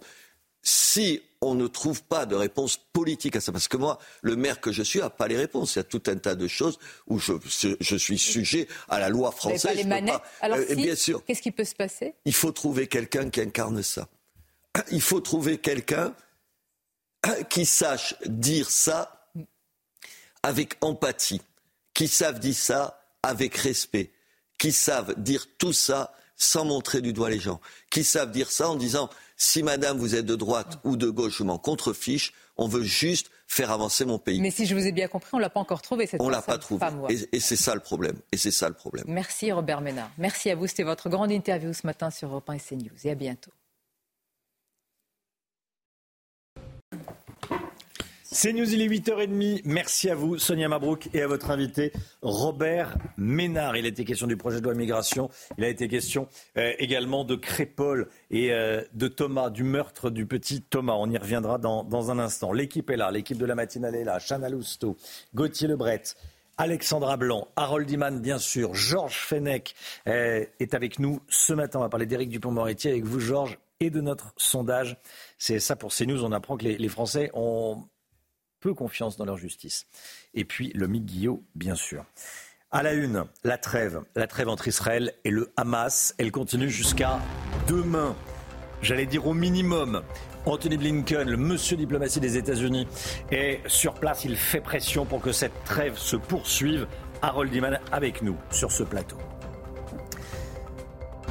Le 18 novembre au soir, le jeune Thomas, 16 ans, était assassiné, était tué lors d'un bal à Crépole, dans la Drôme. Les responsables des délinquants, dont certains sont issus d'une cité à Romans-sur-Isère. Frédéric Ploquin est journaliste, écrivain, spécialiste de la criminalité. Il est avec nous ce matin. A tout de suite, Frédéric Ploquin. Éric Dupont-Moretti a dit vouloir tourner la page. Il a de nouveau clamé son innocence. C'était hier soir aux 20h de France 2. Plus tôt dans la journée, il a été relaxé par la Cour de justice de la République. Georges Fenech avec nous. Et Gauthier Lebret, évidemment. Et puis les JO d'hiver de 2030 se dérouleront très probablement en France. Le CIO, le Comité international olympique, a déclaré hier être entré en dialogue ciblé, en négociations exclusives avec la candidature des Alpes françaises. On va vous montrer la carte des installations prévues. La trêve entre Israël et le Hamas prolongée pour un septième jour, le temps que les médiateurs poursuivent leurs efforts. Ça a été annoncé euh, par euh, l'armée israélienne ce matin aux alentours de 6 heures. Israël qui a dit également avoir reçu une nouvelle liste d'otages qui doivent être libérés aujourd'hui, Chana. Le colonel Olivier Rafovitz était en direct avec nous à 7h10. Le porte-parole de Tsahal a confirmé la prolongation euh, de cette trêve. En revanche, il précise qu'il n'est pas question d'un cessez-le-feu pour le moment. Écoutez. D'abord, il n'y a pas de cessez-le-feu, il y a une trêve, une pause humanitaire si vous voulez. Dans ce cadre-là, il y a cet échange euh, entre nos otages et euh, les prisonniers du côté euh, israélien, des Palestiniens que nous, libérons des prisons israéliennes. Mais il n'y a pas de cessez-le-feu. La guerre va reprendre contre le Hamas après la trêve. Ça, c'est très important, ce que, ce que, nous a dit en direct le colonel Rafovitz, Harold Iman. La trêve euh, à un temps. La guerre contre le Hamas euh, reprendra un jour. C'est la politique officielle du gouvernement depuis le début. Hmm. Netanyahou et son ministre très faucon de la Défense, Yoav Galant, a dit la trêve, c'est pour l'échange d'otages après, la guerre reprendra jusqu'à la victoire totale qui passe par la destruction complète du Hamas. Bon, force est de constater qu'à Washington, on ne l'entend pas de cette oreille. C'est pour ça que Anthony Blinken est sur place et que Joe Biden a dit plusieurs fois qu'il fallait faire quelque chose sur le plan humanitaire pour les habitants de Gaza qui souffrent trop. Donc, quelque chose ne, va débloquer, mais Israël ne bouge pas. C'est une position de on peut dire, de pré-négociation, et non seulement avec le Hamas, mais aussi avec Washington, qui, après tout, est le plus grand allié et bailleur de fonds et d'aide d'Israël en ce moment, et Washington qui protège Israël des tirs du Hezbollah et du tir, des tirs des Houthis au Yémen tous les jours. Merci beaucoup, Harold Iman. Attentat à Jérusalem avec un nouveau bilan, Chana. Hein. Oui, il y a eu deux terroristes qui ont tiré à l'arme à feu sur des personnes qui attendaient euh, un bus. Information également confirmée par le colonel Olivier Rafovitz sur notre antenne. Et donc euh, deux morts. Cet attentat a fait deux morts, dont une jeune femme de 16 ans assassinée euh, par des terroristes. Huit autres personnes ont été blessées. Cinq grièvement. Les assaillants ont été neutralisés. Ce qui s'est passé à Crépol a choqué la France et les Français. Le meurtre de Thomas, garçon de 16 ans qui aurait pu être un fils, un frère, un ami, un cousin. Frédéric Ploquin est avec nous ce matin. Bonjour Frédéric Ploquin. Merci beaucoup d'être euh, d'être là. Vous êtes journaliste, vous êtes écrivain, vous avez écrit notamment Les réseaux secrets de la police. Euh, c'est votre dernier livre qui va apparaître, voilà. Et vous êtes un spécialiste de la criminalité. Et on vous entend peu parce que vous voulez euh, euh, réfléchir à ce, voilà on a préparé cette interview euh, et je vous en remercie. L'hyper-agressivité des, mises en cause dans l'affaire du meurtre de Thomas est, est, choquante. Que dire de ces individus jeunes agressifs avec qui la tension monte tout de suite? Non, mais la, première chose qui nous a surpris dans, derrière cette affaire, qui, qui est beaucoup plus qu'un fait divers, on l'aura compris, la première chose qui nous a surpris, c'est l'existence de ces micro-cités, mini-foyers, on va dire, de délinquance, loin de Stein, Bobigny ou des quartiers nord de Marseille. Ça, c'est la première chose. C'est-à-dire que euh, on constate malheureusement à travers un décès, à travers cette, euh, cette agression, à travers cette équipée, à travers cette, euh, ce qui n'est pas une rixe mais une véritable bataille rangée, on constate que des quartiers, d'ailleurs la maire de Romans-sur-Isère l'a dit elle-même, donc on, constate l'existence de micro-quartiers qui sont pas vraiment des zones de non-droit au sens où on en a trouvé dans la banlieue nord de Marseille, mais qui sont des endroits où euh, a grandi une génération qui aujourd'hui nous, pète à la figure, qui est une génération constituée de, très jeunes individus, ça c'est la première chose, ils ont, ils ont même pas 20 ans. Euh, la, seconde, c'est que ce sont des gens qui sont des jeunes qui sont un peu en, qui sont en but, un peu avec toute forme d'autorité, avec leurs professeurs, probablement avec leurs parents, et qui sont en but aussi, qui grandissent euh, disons, un peu en confrontation avec la société, avec le reste de la société, avec le reste du monde, qui grandissent avec cette idée qu'ils sont enfermés dans, cet enclos qu'ils créent eux-mêmes, qui est leur propre quartier, et qu'à partir du moment, c'est ça qui, moi, qui m'a frappé tout de suite, c'est qu'à partir du moment où ils sortent de cet enclos qu'ils créent eux-mêmes. Enfin, c'est un, un mini ghetto en gros euh, dans une, dans, une toute petite ville. À partir du moment où ils en sortent, ce qui est frappant, c'est que là, ce soir-là, si on prend un peu de recul, l'idée c'était quand même, d'après ce qu'on constate dans les messages, d'aller draguer les filles. Ça, c'est ce qui est assez classique à, à, 20 ans. Mais la deuxième chose qui choque, c'est de partir euh, euh, draguer les filles, non pas avec un porte-bonheur dans la poche ou un petit, je sais pas, quelque chose, mais avec des couteaux. Et là, je trouve que rien que ce fait-là, euh, rien que ce fait-là, le fait d'aller au bal avec un couteau, en dit long sur en, gros une, espèce de d'agressivité comme ça euh, intérieure, de d'antagonisme avec le reste de la société. Ce sont des jeunes qui sont probablement euh, contre la police, euh, probablement, je le disais, contre toute forme d'autorité. Et là, euh, finalement, leur, leur équipé, leur, petite sortie au bal un, samedi soir qui aurait dû se passer bien, ou voilà, se termine effectivement par, un assassinat sur un mot. Voilà, ça me fait penser. Moi, j'ai envie de vous dire, le, ce qui me, ce qui, ce qu'on va en, en, déduire à un moment donné, c'est un peu, un peu ce qui s'est passé après les émeutes de cet été qui ont été ultra violentes comme jamais elles l'avaient été. C'est qu'on a vraiment une nouvelle génération, mais qui se niche partout sur le territoire, qui est capable de déployer de la violence immédiate comme ça, euh, extrêmement, extrêmement rapidement. Et euh, c'est un peu l'extension, je dirais, du modèle de la culture et du modèle criminel qui est en place derrière le développement exponentiel de la criminalité organisée sur le territoire français. Là, ce ne sont pas des criminels de haut vol, hein, ce ne sont pas des grands bandits. Ce sont non, sont des, des, des, des, gamins, entre guillemets, mais, mais très violents, mais ultra violents ce modèle culturel qui, qui hmm. déborde par les réseaux sociaux, qui déborde sur téléphone, qu'ils boivent sur leur téléphone euh, portable en permanence, ce modèle, on a l'impression, et cette ultra-violence qui est celle aujourd'hui euh, des grands bandits du narcotrafic, j'ai l'impression que euh, c'est comme si c'est comme s'ils avaient l'impression que ça devait être aussi leur modèle. Frédéric Ploquin, vous avez parlé de mini-ghettos que ces individus créent eux-mêmes. Hein, ils se créent eux-mêmes parce qu'on fait ce qu'on veut. Si on veut sortir, euh, il y a des bus, il y a des. Voilà, on fait ce qu'on veut. Mais mini-ghettos qu'ils créent eux-mêmes. Certains des mises en cause dans le meurtre de, Thomas sont des enfants de délinquants eux-mêmes. C'est-à-dire des délinquants qui ont. Euh, ça, ça, frappe énormément. C'est une délinquance qui, qui s'enquiste dans des zones de non-droit en, réalité, enfin, effectivement, c'est un modèle qu'on a déjà vu à l'œuvre dans, les grandes banlieues. Euh, là, ce, modèle-là dont vous parlez, avec une nouvelle génération qui elle-même éventuellement, euh, pourquoi pas, est, née de parents euh, pas forcément bien sous tout rapport. On l'avait constaté à Nanterre, dans la cité, à la cité Pablo Picasso, lors de l'affaire Naël cet été. Je veux dire, effectivement, si, en plus vos parents ne vous offrent pas un cadre moral stable, euh, que vous voilà, qu'au contraire ils vous transmettent euh, cette, cette haine de la police, notamment cette haine de toute forme de la police et de la gendarmerie, euh, de, de, l'autorité. Là, là, là, il y a, y a, le danger décroît, décuple.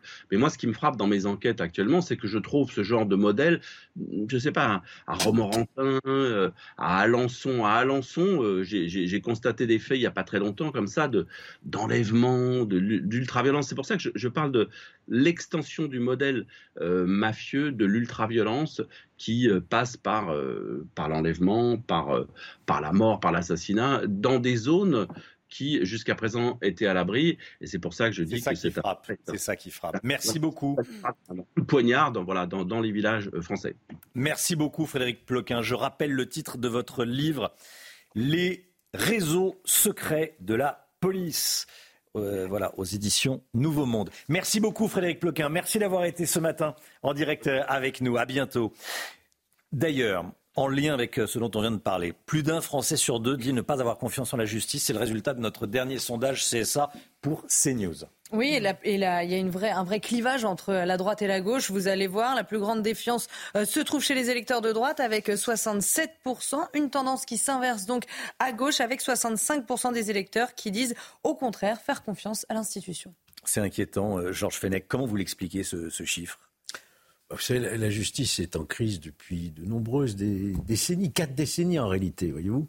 Elle s'explique parce que, d'une part, la justice civile ne répond pas dans les délais raisonnables pense à toutes les affaires familiales, toutes les affaires de droit commun que tout un chacun peut avoir à, rencontrer. Mais sur le clivage entre la droite et la gauche, on comprend très bien qu'en fait, ce que les sondés de droite euh, reprochent à la justice, c'est une forme de laxisme, une forme d'absence de, réponse pénale suffisante à toutes les, infractions qui sont constatées quotidiennement. C'est aussi le sentiment de la police hein, quand elle dit que son problème c'est la justice. Et donc il faut que la justice effectivement puisse répondre aux attentes des Français indépendance, efficacité, impartialité et surtout réponse pénale. Voilà pour faire face à oui. Et, euh, pour stopper ce qu'on appelle le laxisme euh, judiciaire. Tout à fait. Merci beaucoup, merci beaucoup Georges Fenech. La mort d'Henri Kissinger, on l'a appris euh, durant la nuit. Henri Kissinger, décédé à l'âge de 100 ans, mort du diplomate le plus, le plus influent de ces 60 dernières années. Oui, il avait fui l'Allemagne nazie pour s'installer aux États-Unis, où il a dirigé la politique étrangère des présidents euh, Nixon et Ford. Il était à la manœuvre pour permettre le rapprochement dans les années 70 entre la Chine et les États-Unis. Il a également joué un rôle dans l'installation au pouvoir d'Augusto euh, Pinochet au Chili. C'était en 73. Et il était encore actif parce qu'il y a quelques mois, il était en Chine.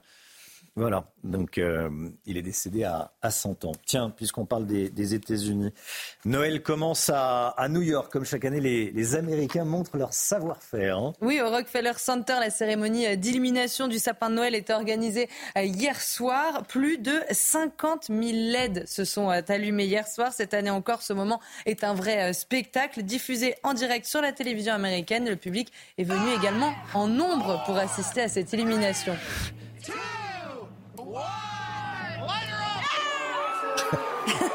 Ah, il savait faire. Ah, ça, il savait faire. Ah, c'est pas à Bordeaux qu'on verrait ça. C'est vrai qu'au moment où à Nantes, on est là à dire on va faire. Pardon Un arbre mort Oui, un arbre mort. Ah, voilà, ça, ils sont, ça, ils sont, ils sont chouettes pour ça. Ils... on, fête, on, fête, on fête Noël et on, et on le fait savoir. À Roldiman. On verra pas ça à Nantes. Oui, c'est ce que j'ai ouais, à Nantes non plus, oui, c'est ça. Ouais. Vous avez raison, vous avez raison. le sapin du Rockefeller Center. Oui, c'est traditionnel. On se promène toujours devant quand on est bébé, euh, enfant. Voilà, et dans tous les. ah, parce que les adultes ne passent plus devant. les bébés, ils vont tout seuls. Bon, les adultes qui traînent les enfants. ils traînent les enfants. Ah, d'accord. 9h moins le quart, la santé, docteur Millot. Votre programme avec Mystérieux Repulpant, le sérum anti-âge global au venin de serpent par Garantia. Demain, 1er décembre, ce sera la journée mondiale de lutte contre le sida et vous nous parlez ce matin d'un sondage réalisé chez des jeunes de 15 à 24 ans dont les réponses sont assez désarmantes. C'est-à-dire, de quoi s'agit-il? Ben on s'aperçoit qu'entre euh, la perception et la réalité, il y a plus qu'un fossé. Hein. Euh, je vais vous montrer quelque chose. Je vous ai pas tout mis parce que le sondage est, est très complet et très bien fait. Mais regardez un petit peu. Euh, je vous ai mis des choses assez étonnantes quand même. On 37% pensent ne pas être à risque. Ça peut pas m'arriver, quoi. Hein. Euh, voilà. Ensuite, euh, pense que ça se transmet. Il y en a encore 30%. Euh, pourtant, Clémentine avait été quand même. Clémentine Sélarié qui avait fait un bisou à un malade euh, à la télé. Eh bien non, il y en a encore 30% qui pensent que ça se transmet en s'embrassant.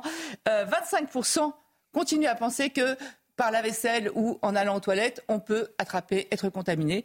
18% euh, pensent, alors ça, qu'un comprimé de paracétamol le paracétamol est efficace, hein, mais pas pour ça. Qu'un comprimé de paracétamol peut éviter la transmission. 30% pensent qu'on en guérit, alors que même si les traitements sont remarquables, ont nettement évolué, on n'en guérit toujours pas. J'en profite pour rappeler que c'est toujours la première cause de mortalité dans le monde chez les femmes de 20 euh, à 44 ans. Euh, 29% utilisent un préservatif j'allais dire seulement, euh, mais bon, ça c'est facile de le dire sur un plateau. On parle des jeunes. Là, on parle des jeunes de 15 à 24 15, ans, 24 un ans. sondage IFOP. Oui. Donc j'en profite pour vous dire, pour vous rappeler ce qu'est euh, cette maladie. C'est un virus qui va s'attaquer à vos défenses immunitaires. Ce virus, quand il attaque vos défenses immunitaires, vos globules blancs, notamment les CD4, il va en fait... euh, votre organisme, pour se défendre, va produire des anticorps. Mais tout ça, ça met du temps. Et une fois que votre organisme n'arrive plus à lutter, que finalement il a réussi à attaquer toutes vos défenses, là vous allez développer la maladie que l'on appelle le sida, le syndrome d'immunodéficience acquise. Et là, vous allez attraper tout ce qui passe, puisque vous n'avez plus de défense immunitaire. Vous allez avoir du muguet dans la bouche, de la fièvre, du zona, euh, des diarrhées, euh, enfin toutes les maladies que, l'on connaissait, euh, que l'on connaît toujours dans certains pays. Voilà ce qu'est la maladie. J'en profite aussi pour rappeler que ce n'est pas en embrassant ni rien, c'est lors de rapports sexuels non protégés avec pénétration vaginale, anale ou buccale. C'est aussi en exposition au sang, soit des gestes médicaux, euh, soit avec des seringues pour les toxicomanes, etc. Et c'est aussi de la mère à l'enfant, soit lors de l'accouchement, soit lors de l'allaitement. Euh, voilà, donc on va rappeler quand même les, bases. Hein. Euh, après, je voulais je vous montrer un autre sondage qui a été fait par le CRIPS, le Centre régional euh, d'information et de prévention du sida Île-de-France. 45% ignorent l'existence d'un traitement préventif alors qu'il existe depuis maintenant plusieurs années. Hein. Un traitement préventif qui va se prendre pour les personnes qui savent, travailleurs du sexe ou autres, qui savent qu'elles sont à risque d'être contaminées, soit ce traitement préventif. Donc c'est avant l'acte sexuel. oui, ou, ou- ou quand on sait qu'on va en avoir Oui, régulièrement, oui, hein, oui. etc., les travailleurs du sexe notamment. Et donc, soit ce traitement se prend en continu, soit ce tra- traitement se prend ponctuellement. Quand on le prend ponctuellement, quand on sait qu'il va y avoir un rapport à, présumé à risque.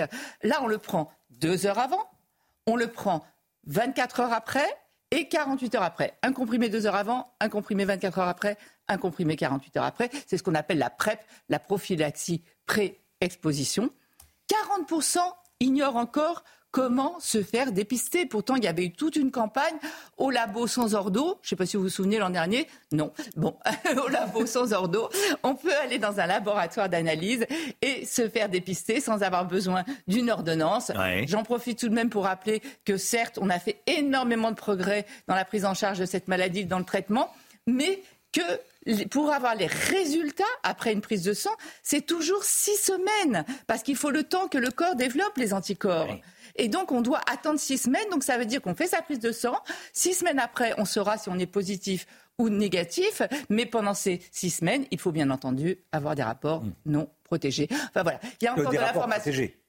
Des rapports protégés, pardon, excusez-moi. Il faut avoir des rapports protégés protégé, bien sûr, je le dis, je le répète, hmm. euh, en attendant les résultats. Euh, tout ça pour dire que euh, le SIDAction donc demande à ce qu'on améliore la sensibilisation et l'information auprès des jeunes, mais auprès des plus âgés aussi, et surtout normalement, il y a trois cours d'éducation sexuelle. Ils ne sont a priori pas tout à fait faits. donc, ils demandent aussi ah qu'il y ait plus d'informations sur cette maladie. voilà. Merci, docteur. Et demain, on en parlera, enfin, vous, partout.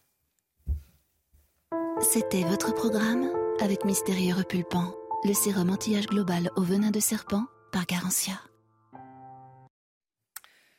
Voilà, c'est demain, voilà, le 1er décembre, vous êtes toujours en avance, hein, toujours mm. Euh, mm. en avance sur l'info. Et mm. c'est un peu tous les, toute l'année hein, sur la santé, effectivement. Vous avez raison, docteur. 9h10, merci d'avoir été avec nous. On se retrouve demain matin, Chana Lousteau. Euh, à demain. À demain. Docteur Millot, euh, Gauthier Lebret, Harold Iman. Euh, Georges Fenech et Lomi Guillaume et Alexandra Blanc. Dans un instant, c'est l'heure des pros avec Pascal Pro et ses invités. Bonne journée, à demain.